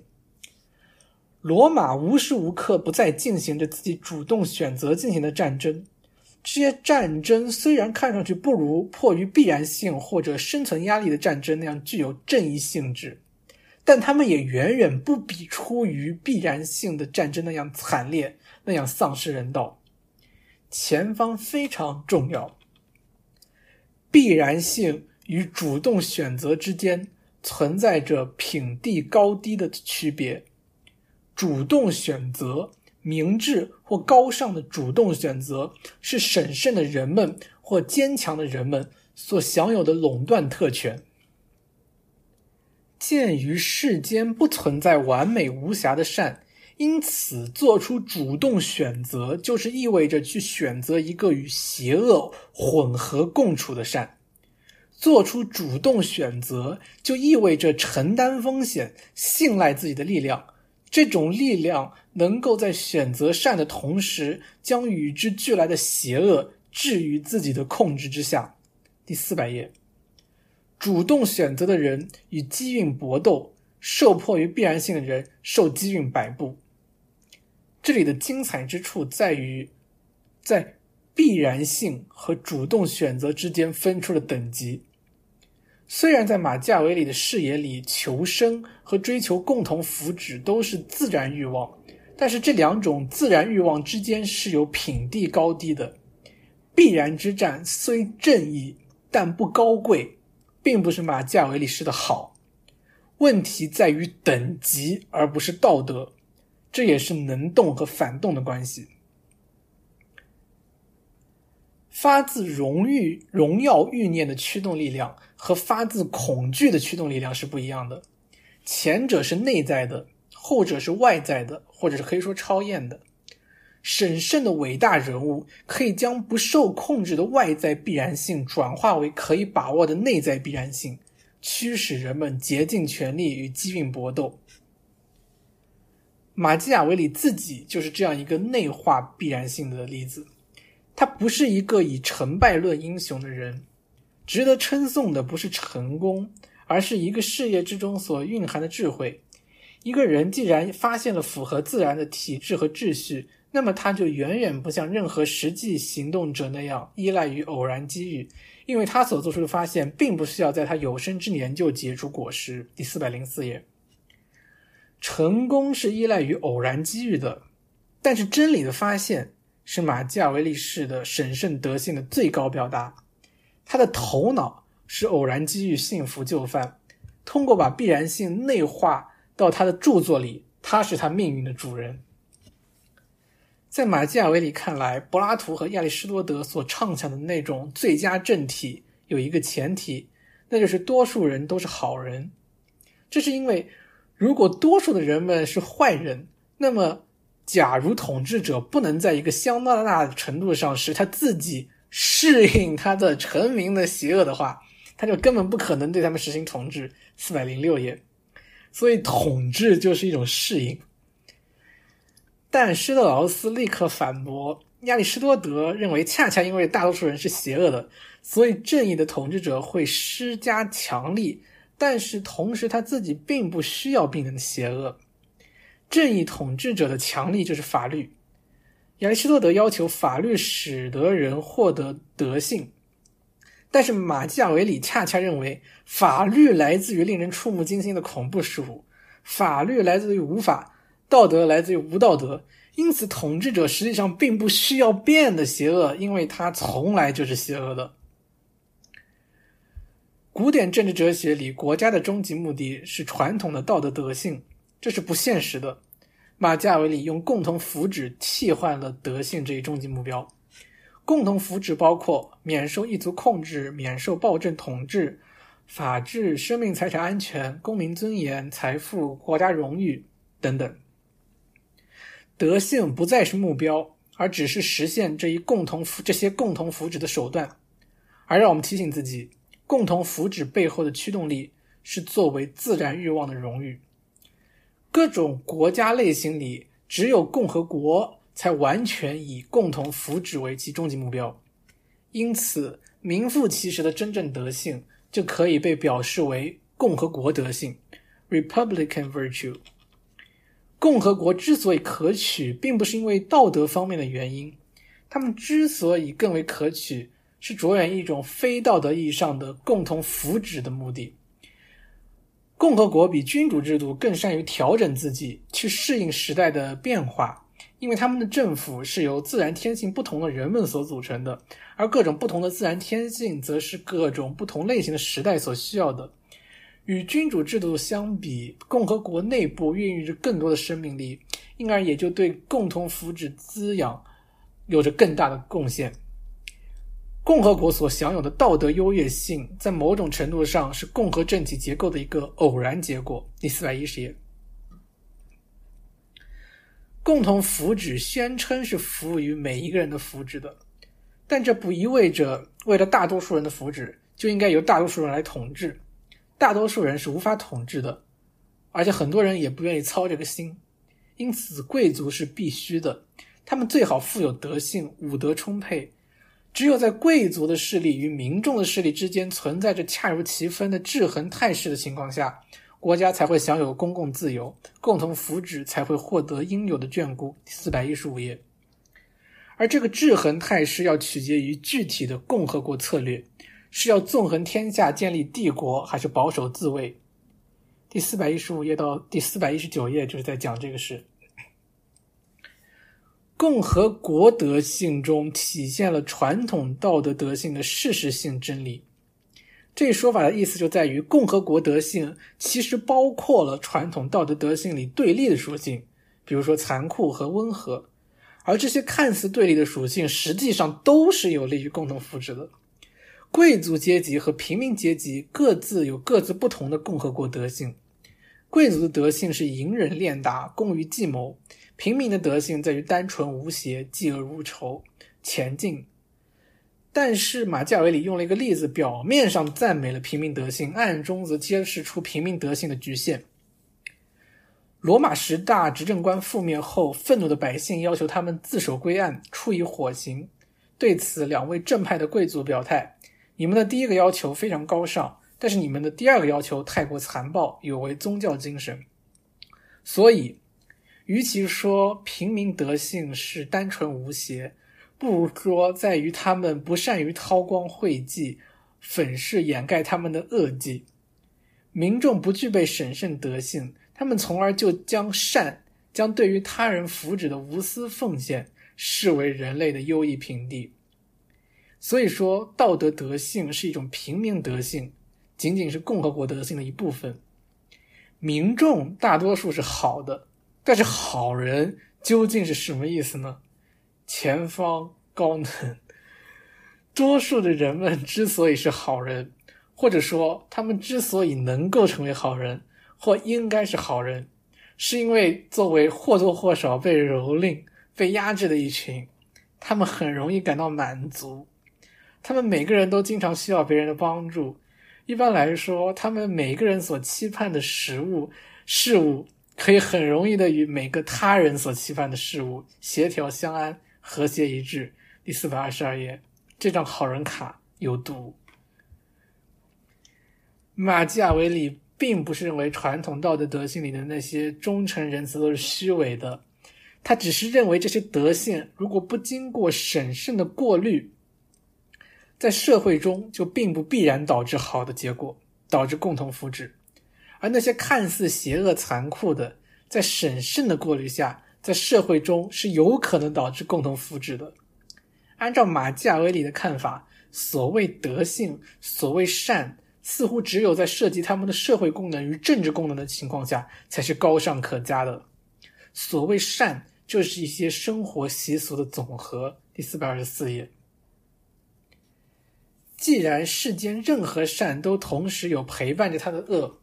那么共和国也不可能是完美的，那么这就意味着君主国是有一定优势的，共和国的存在并不永远是可能的。第四百二十六页，立国初期的民众都是未经教化、不具德性的人，因此共和政体在刚开始是不可能的。而如果民众在之后的日子里逐渐腐化，共和政体也变成不可能的。最初那个腐化状态是一种内心状态，这种内心状态之所以发生，必然是由于法律和政府的不存在；而后来的那个新的腐化状态，必然是由于一个社会的世俗成员和神职成员内部权力分配与财富分配的严重不平等状态。第四百二十七页。因此，奠基者一定是一位君主。第四百二十七页到第四百三十页。而在一位君主身上，共同福祉与君主的私人欲望合一了。维系国命就是维系他自己，维系他自己的安全和权利，可以从一个私人目的悄然转化为为了公共福祉的手段。这一权利是用来造福子民的。只要他认识到，除非他造福于他的臣民，否则他的权利就不可能是安全的权利。他的野心抱负就不可能得到满足。只要他对于他的臣民的福祉是由什么构成的，具有清澈明晰的把握，只要他按照这个认识去采取朝气蓬勃的有力行动，那么他所需要具备的一切都已经万事俱备了。第四百三十页，一位君主不需要强行区分共同福祉与私人欲望，他也不需要任何狭义的道德德性，他只需要头脑。只需要审慎，他就必定是完美的君主。道德德性和共和国德性是习俗培育教化的结果，因而是社会的产物；而君主德性是直接来源于自然的德性。这种德性所赖以立足的基础，不是共同福祉，而是每个人所固有的自然欲望。第四百三十页，通过论证君主德性，马加维利取消了。对道德动机的苛责的可能性，在审慎德性之中，道德动机完全是冗余的。亚里士多德也说了，动机用意总是隐秘莫测的。而共和国里的贵族德性，实际上就是君主德性的翻版。因此，共和国和君主国实际并没有任何道德方面的区别，而仅仅是结构上的不同。如果贵族飞扬跋扈，欺压民众，那么民众就会去拥护建主暴君来推翻贵族。对于亚里士多德，这是反对建主暴政的论据；但对于马基雅维里来说，民众的诉求往往更公平正当，更值得尊敬。但是前方高能，尽管大众的终极目标共同福祉值得尊敬，但是大众本身并非如此。那些具有最正义目标的人们。最不具备保卫这个目标的能力，这个目标必须是由于那些相对而言目标较为非正义的人们来保卫。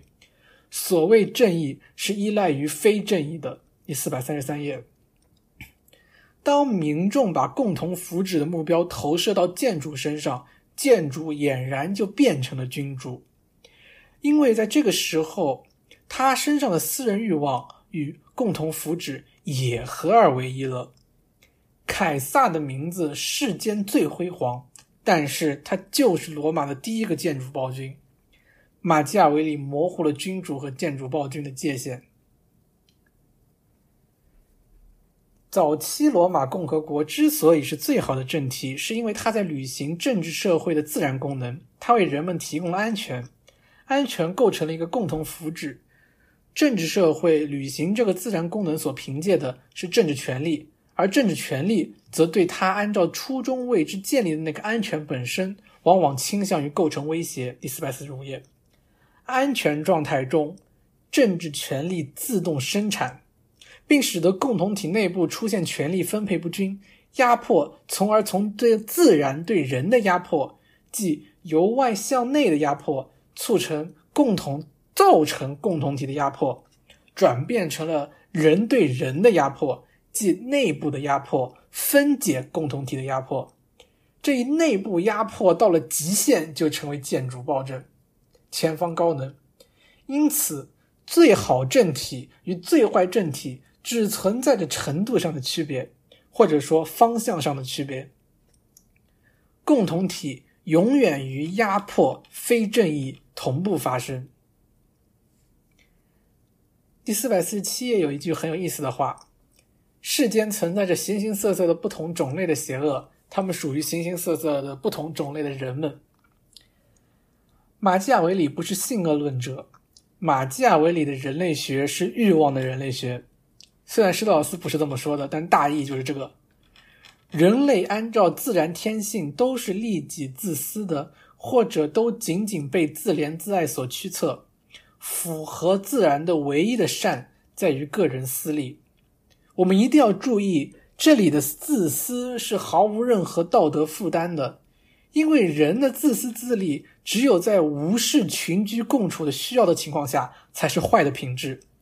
一旦纳入这个共处框架，它就可以转化为善。第四百四十八页，再说一遍，人的自然天性不是道德的，并不趋向于善，也不趋向于恶，而是一种自私，一种欲望。审慎德性就在于正视这种自私自利的欲望，把统治者的私欲与被统治者的私欲作为政治生活的唯一自然基础。来加以认真的盘算考虑。第四百五十一页，前方很重要，但是我总觉得一步子突然迈向了很 low 的方向，欲望哲学变成了居委会开会。因此，政治艺术的任务就在于对这种自私的欲望加以引导，让它对于共同福祉有所贡献。因此，所需要的是一种制度构置，它使得危害共同福祉的行为成为绝对无利可图的行为。它并且使用各种方式对于有益于共同福祉的行为予以嘉奖，可见私利与公益之间的连接环节就在于惩罚与奖励。换句话说，就在于对于政府的恐惧与对于政府的喜爱。第四百五十页，马基雅维里在两部著作里同时以共和国的导师与建筑暴君的导师的面貌出现，好像是一种不食人间烟火的超然姿态。但是这并不代表马基雅维里的思想是中立的，是价值无涉的，因为对所有人来说都不加限定的绝对构成共同福祉的唯一的善就在于真理，特别是就在于涉及人与社会问题的真理。第四百五十三页，价值判断与理性判断相比，并不是不重要，价值判断实际上就是理性判断，价值塌缩进入了理性。《曼陀罗花》是马加维利写的一部喜剧，这个例子在第四百五十五页到四百五十六页，挺有趣的。这部喜剧的中心思想是由自然欲望驱动的个人私欲，却顺便带来了公共福祉和生育繁衍。马基雅维里肯定个人私欲，而一切个人私欲里，等级最高的就是对荣耀的追求，这是唯一一种利己私欲，能够诱使人们。竟然对于遥遥无期、千秋万代的福祉如此忧心如焚，如此牵肠挂肚，这种利己私欲就是对于永恒不朽的荣耀怀有的激情欲望。这种欲望构成了善恶之间的连接环节。这是因为，尽管这种欲望就其自身而言是自私自利的，然而，除非通过在最大的程度上造福于他人的途径，否则它就是无法满足的。它是具备最高自然德性的人们所怀有的唯一欲望，它将人们从对于舒适、财富、荣誉等琐碎的欲望中解脱出来，同时也将他们从死亡恐惧之中解脱出来。第四百五十八页，马基雅维里不留余力的吹捧奠基者，但是他必然知道，真正的奠基并不是一次性完成的。在任何一个生机勃勃的社会中，奠基行为都可以说是一种持续不断的行为。真正永恒不朽的荣耀所要求的是，向这种荣耀发出诉求的那个人本人要现身在场，要永垂不朽，与后人直接见面。真正永恒不朽的荣耀，必然要保留给最为优异的艺术家们或最为优异的作者们。第四百六十页。秩序需要不断的制作。马基雅维里不是从理论的角度看待社会的，他是作为奠基者们的导师，从永恒奠基者的视角来看待社会的。奠基者导师所特有的视角，是由建主暴君的视角与共和国的视角所共同构成。第四百六十一页，生成共和国，生成建主暴君，这一节也很有启发性。之前提到了马基雅维里的子嗣并不是政客，而是一些作者。古典学家施特劳斯在最后阶段回到了理想国。当色拉西马库斯吹捧建主暴君的时候，苏格拉底向他年轻的同伴建议着手共同构筑一个城邦。通过提出这个建议，他其实是在从建筑暴君琐碎渺小的终极目标着手，去向奠基者宏伟壮丽的终极目标发出诉求。一个建筑暴君只不过是在对一个业已存在的城邦加以使用，他所享有的尊严荣耀与奠基者所享有的尊严荣耀相对比，特别是与最好的城邦的奠基者所享有的尊严荣耀相对比，必然要显得猥琐渺小。第四百六十二页到四百六十三页。然而，从建主到奠基者的视角转变，并不是邪恶到善的真正皈依，只是这是这只是铺垫。真正的皈依，则在朝向哲学的方向转化。马加维里眼中，人通过对荣耀的欲望，通过成为奠基者，这个皈依的过程似乎已经完成了。他忘记了下一阶段真正的哲学皈依。马基雅维里是奠基者的导师，他发现了知识，并将这些知识传授给年轻人。他告诉我们要重视的，并不是那些在光天化日之下人们谈论的那些终极目标，而是深深隐匿在地下的盘根错节、阴暗冤悚。这一学说是完全的反古典的。马基雅维利对柏拉图、亚里士多德、西塞罗中世纪经院哲学闭口不提，而唯一被马基雅维利重视的古典人物是瑟诺芬与他笔下的居鲁士，而瑟诺芬的另一个主题苏格拉底。也被马基雅维利忽视了。虽然马基雅维利和苏格拉底的传统进行了决裂，但是他没有返回到苏格拉底对立的那些传统中去。马基雅维利反对古典享乐主义对政治荣耀的鄙视，反对他们的道德主义。马基雅维利也不属于智者，因为智者就像理理想国里斯拉什马库斯那样，是站在城邦利用者的视角，而不是奠基者的视角。修昔底德的现实主义似乎与马基雅维利类似，但是修昔底德从来没有质疑高贵品帝对于猥琐品帝的内在优势。波洛奔尼撒战争史中，当猥琐者侥幸摧毁高贵者时，我们会感到悲哀。而马基雅维利的作品里有诙谐、有嘲讽、有挖苦，但是没有一点点悲剧情节。这里值得思考。悲剧性往往是体现在一种知其不可而为之的必然性之中的。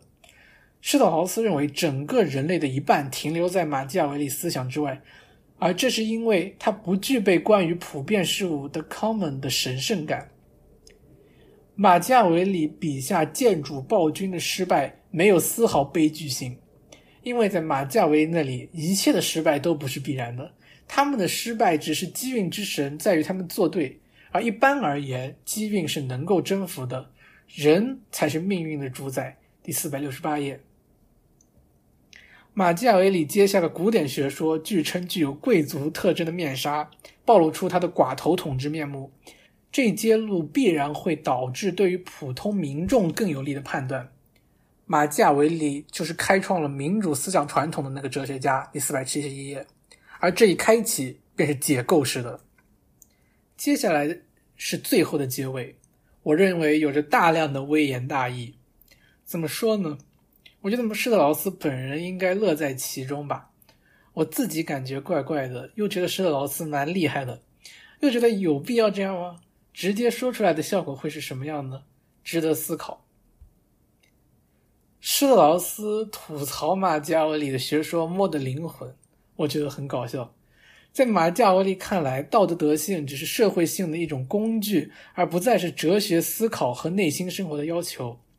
他断然否认人的灵魂中存在着一个秩序构成，他因而也否认世间存在着一个涉及生活方式或者设计好的事物的等级结构。第四百七十二页，我认为施特劳斯在这里就是在微言大义了。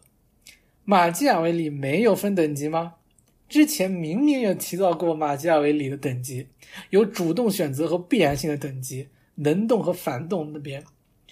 马基维利把等级从道德德性中转移到必然性和机运中去了。施特劳斯又攻击马基雅维利只是一个手电筒，没有揭示出任何古典思想没有想到的东西。马基维里发现的知识，那些只是那些最重要的事物被忘记的背面。古典政治哲学中，一个城邦的价值在于它对于哲学的虚位以待、崇敬恭厚。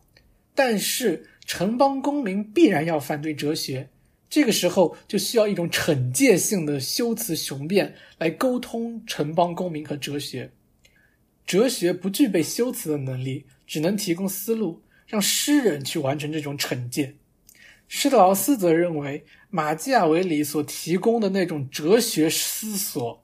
则总的来说，依然停留在向哲学关闭大门的典型城邦所规定的那种局限范围之内。第四百七十四页。事实上，施特劳斯在四百七十一页曾明确指出，马基雅维利的思想中没有哲学。这里又在说马基雅维利的哲学思索，这矛盾说明了什么呢？结合之前对施特劳斯笔下的马基维利对作者和艺术家的吹捧，我实在不能不认为施特劳斯在说马基维利理论就是那种惩戒性的修辞雄辩。马基维利是诗人啊，把注意力完全集中在公共福祉上，意味着放弃真正的哲学。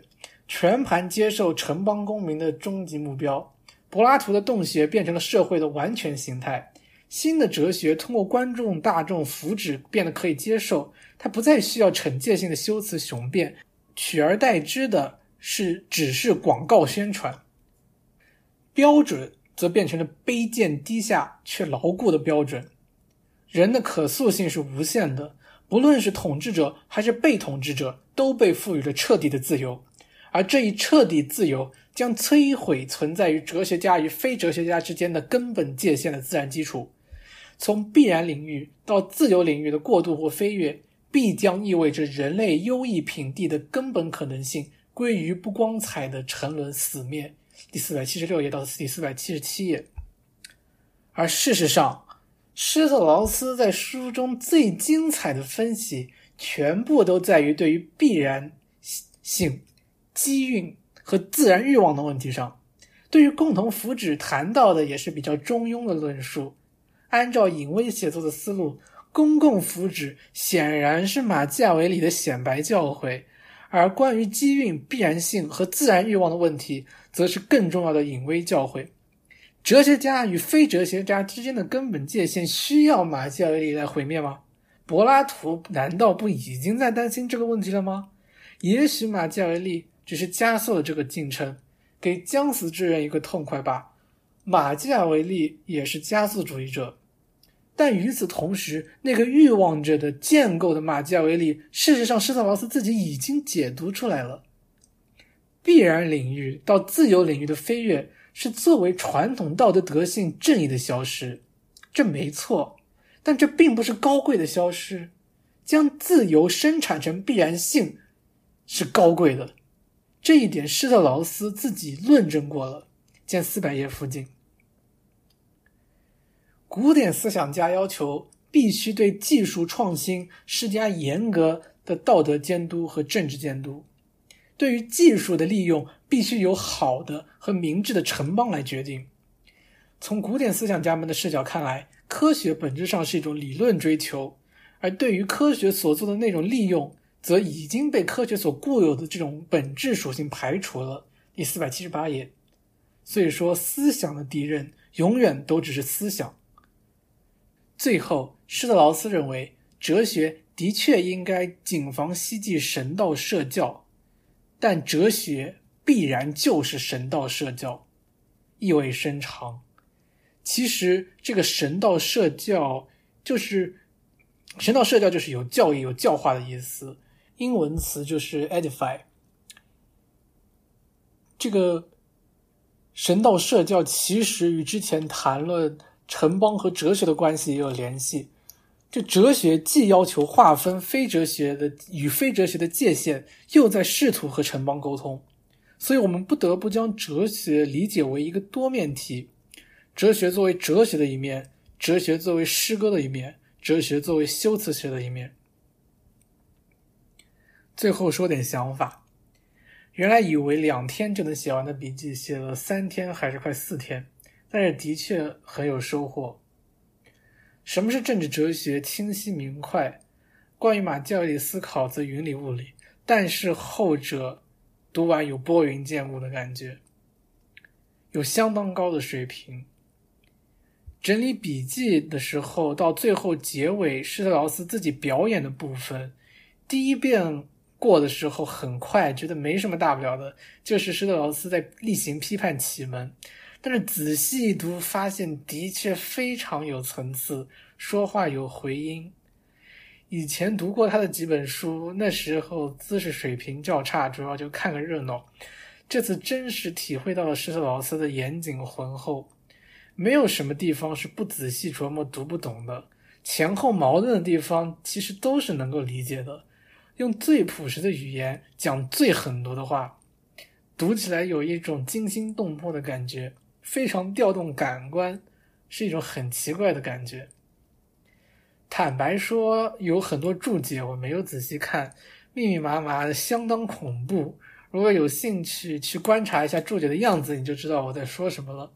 来回引证非常非常仔细，不知道以后还会不会再读。这头两遍读的，说实话很累人，但是不得不感慨，真的相当有收获。阿尔杜塞比赛的马基雅维里好像蛮悲情的。为奠基和共和的矛盾所纠结，是孤独的马基雅维利；但是施特劳斯笔下的马基雅维利简直开挂了一样潇洒至极，紫色满堂。因为这个时候的马基雅维利其实是一个诗人。豆瓣有一篇本书书评，最后说到施特劳斯的马基雅维利从来不犯错，这是不可能的。马加在施特劳斯笔下的马加维利是没有微笑的，但是我认为并非如此。施特劳斯的那位是柴郡猫，只有微笑，没有马加维利。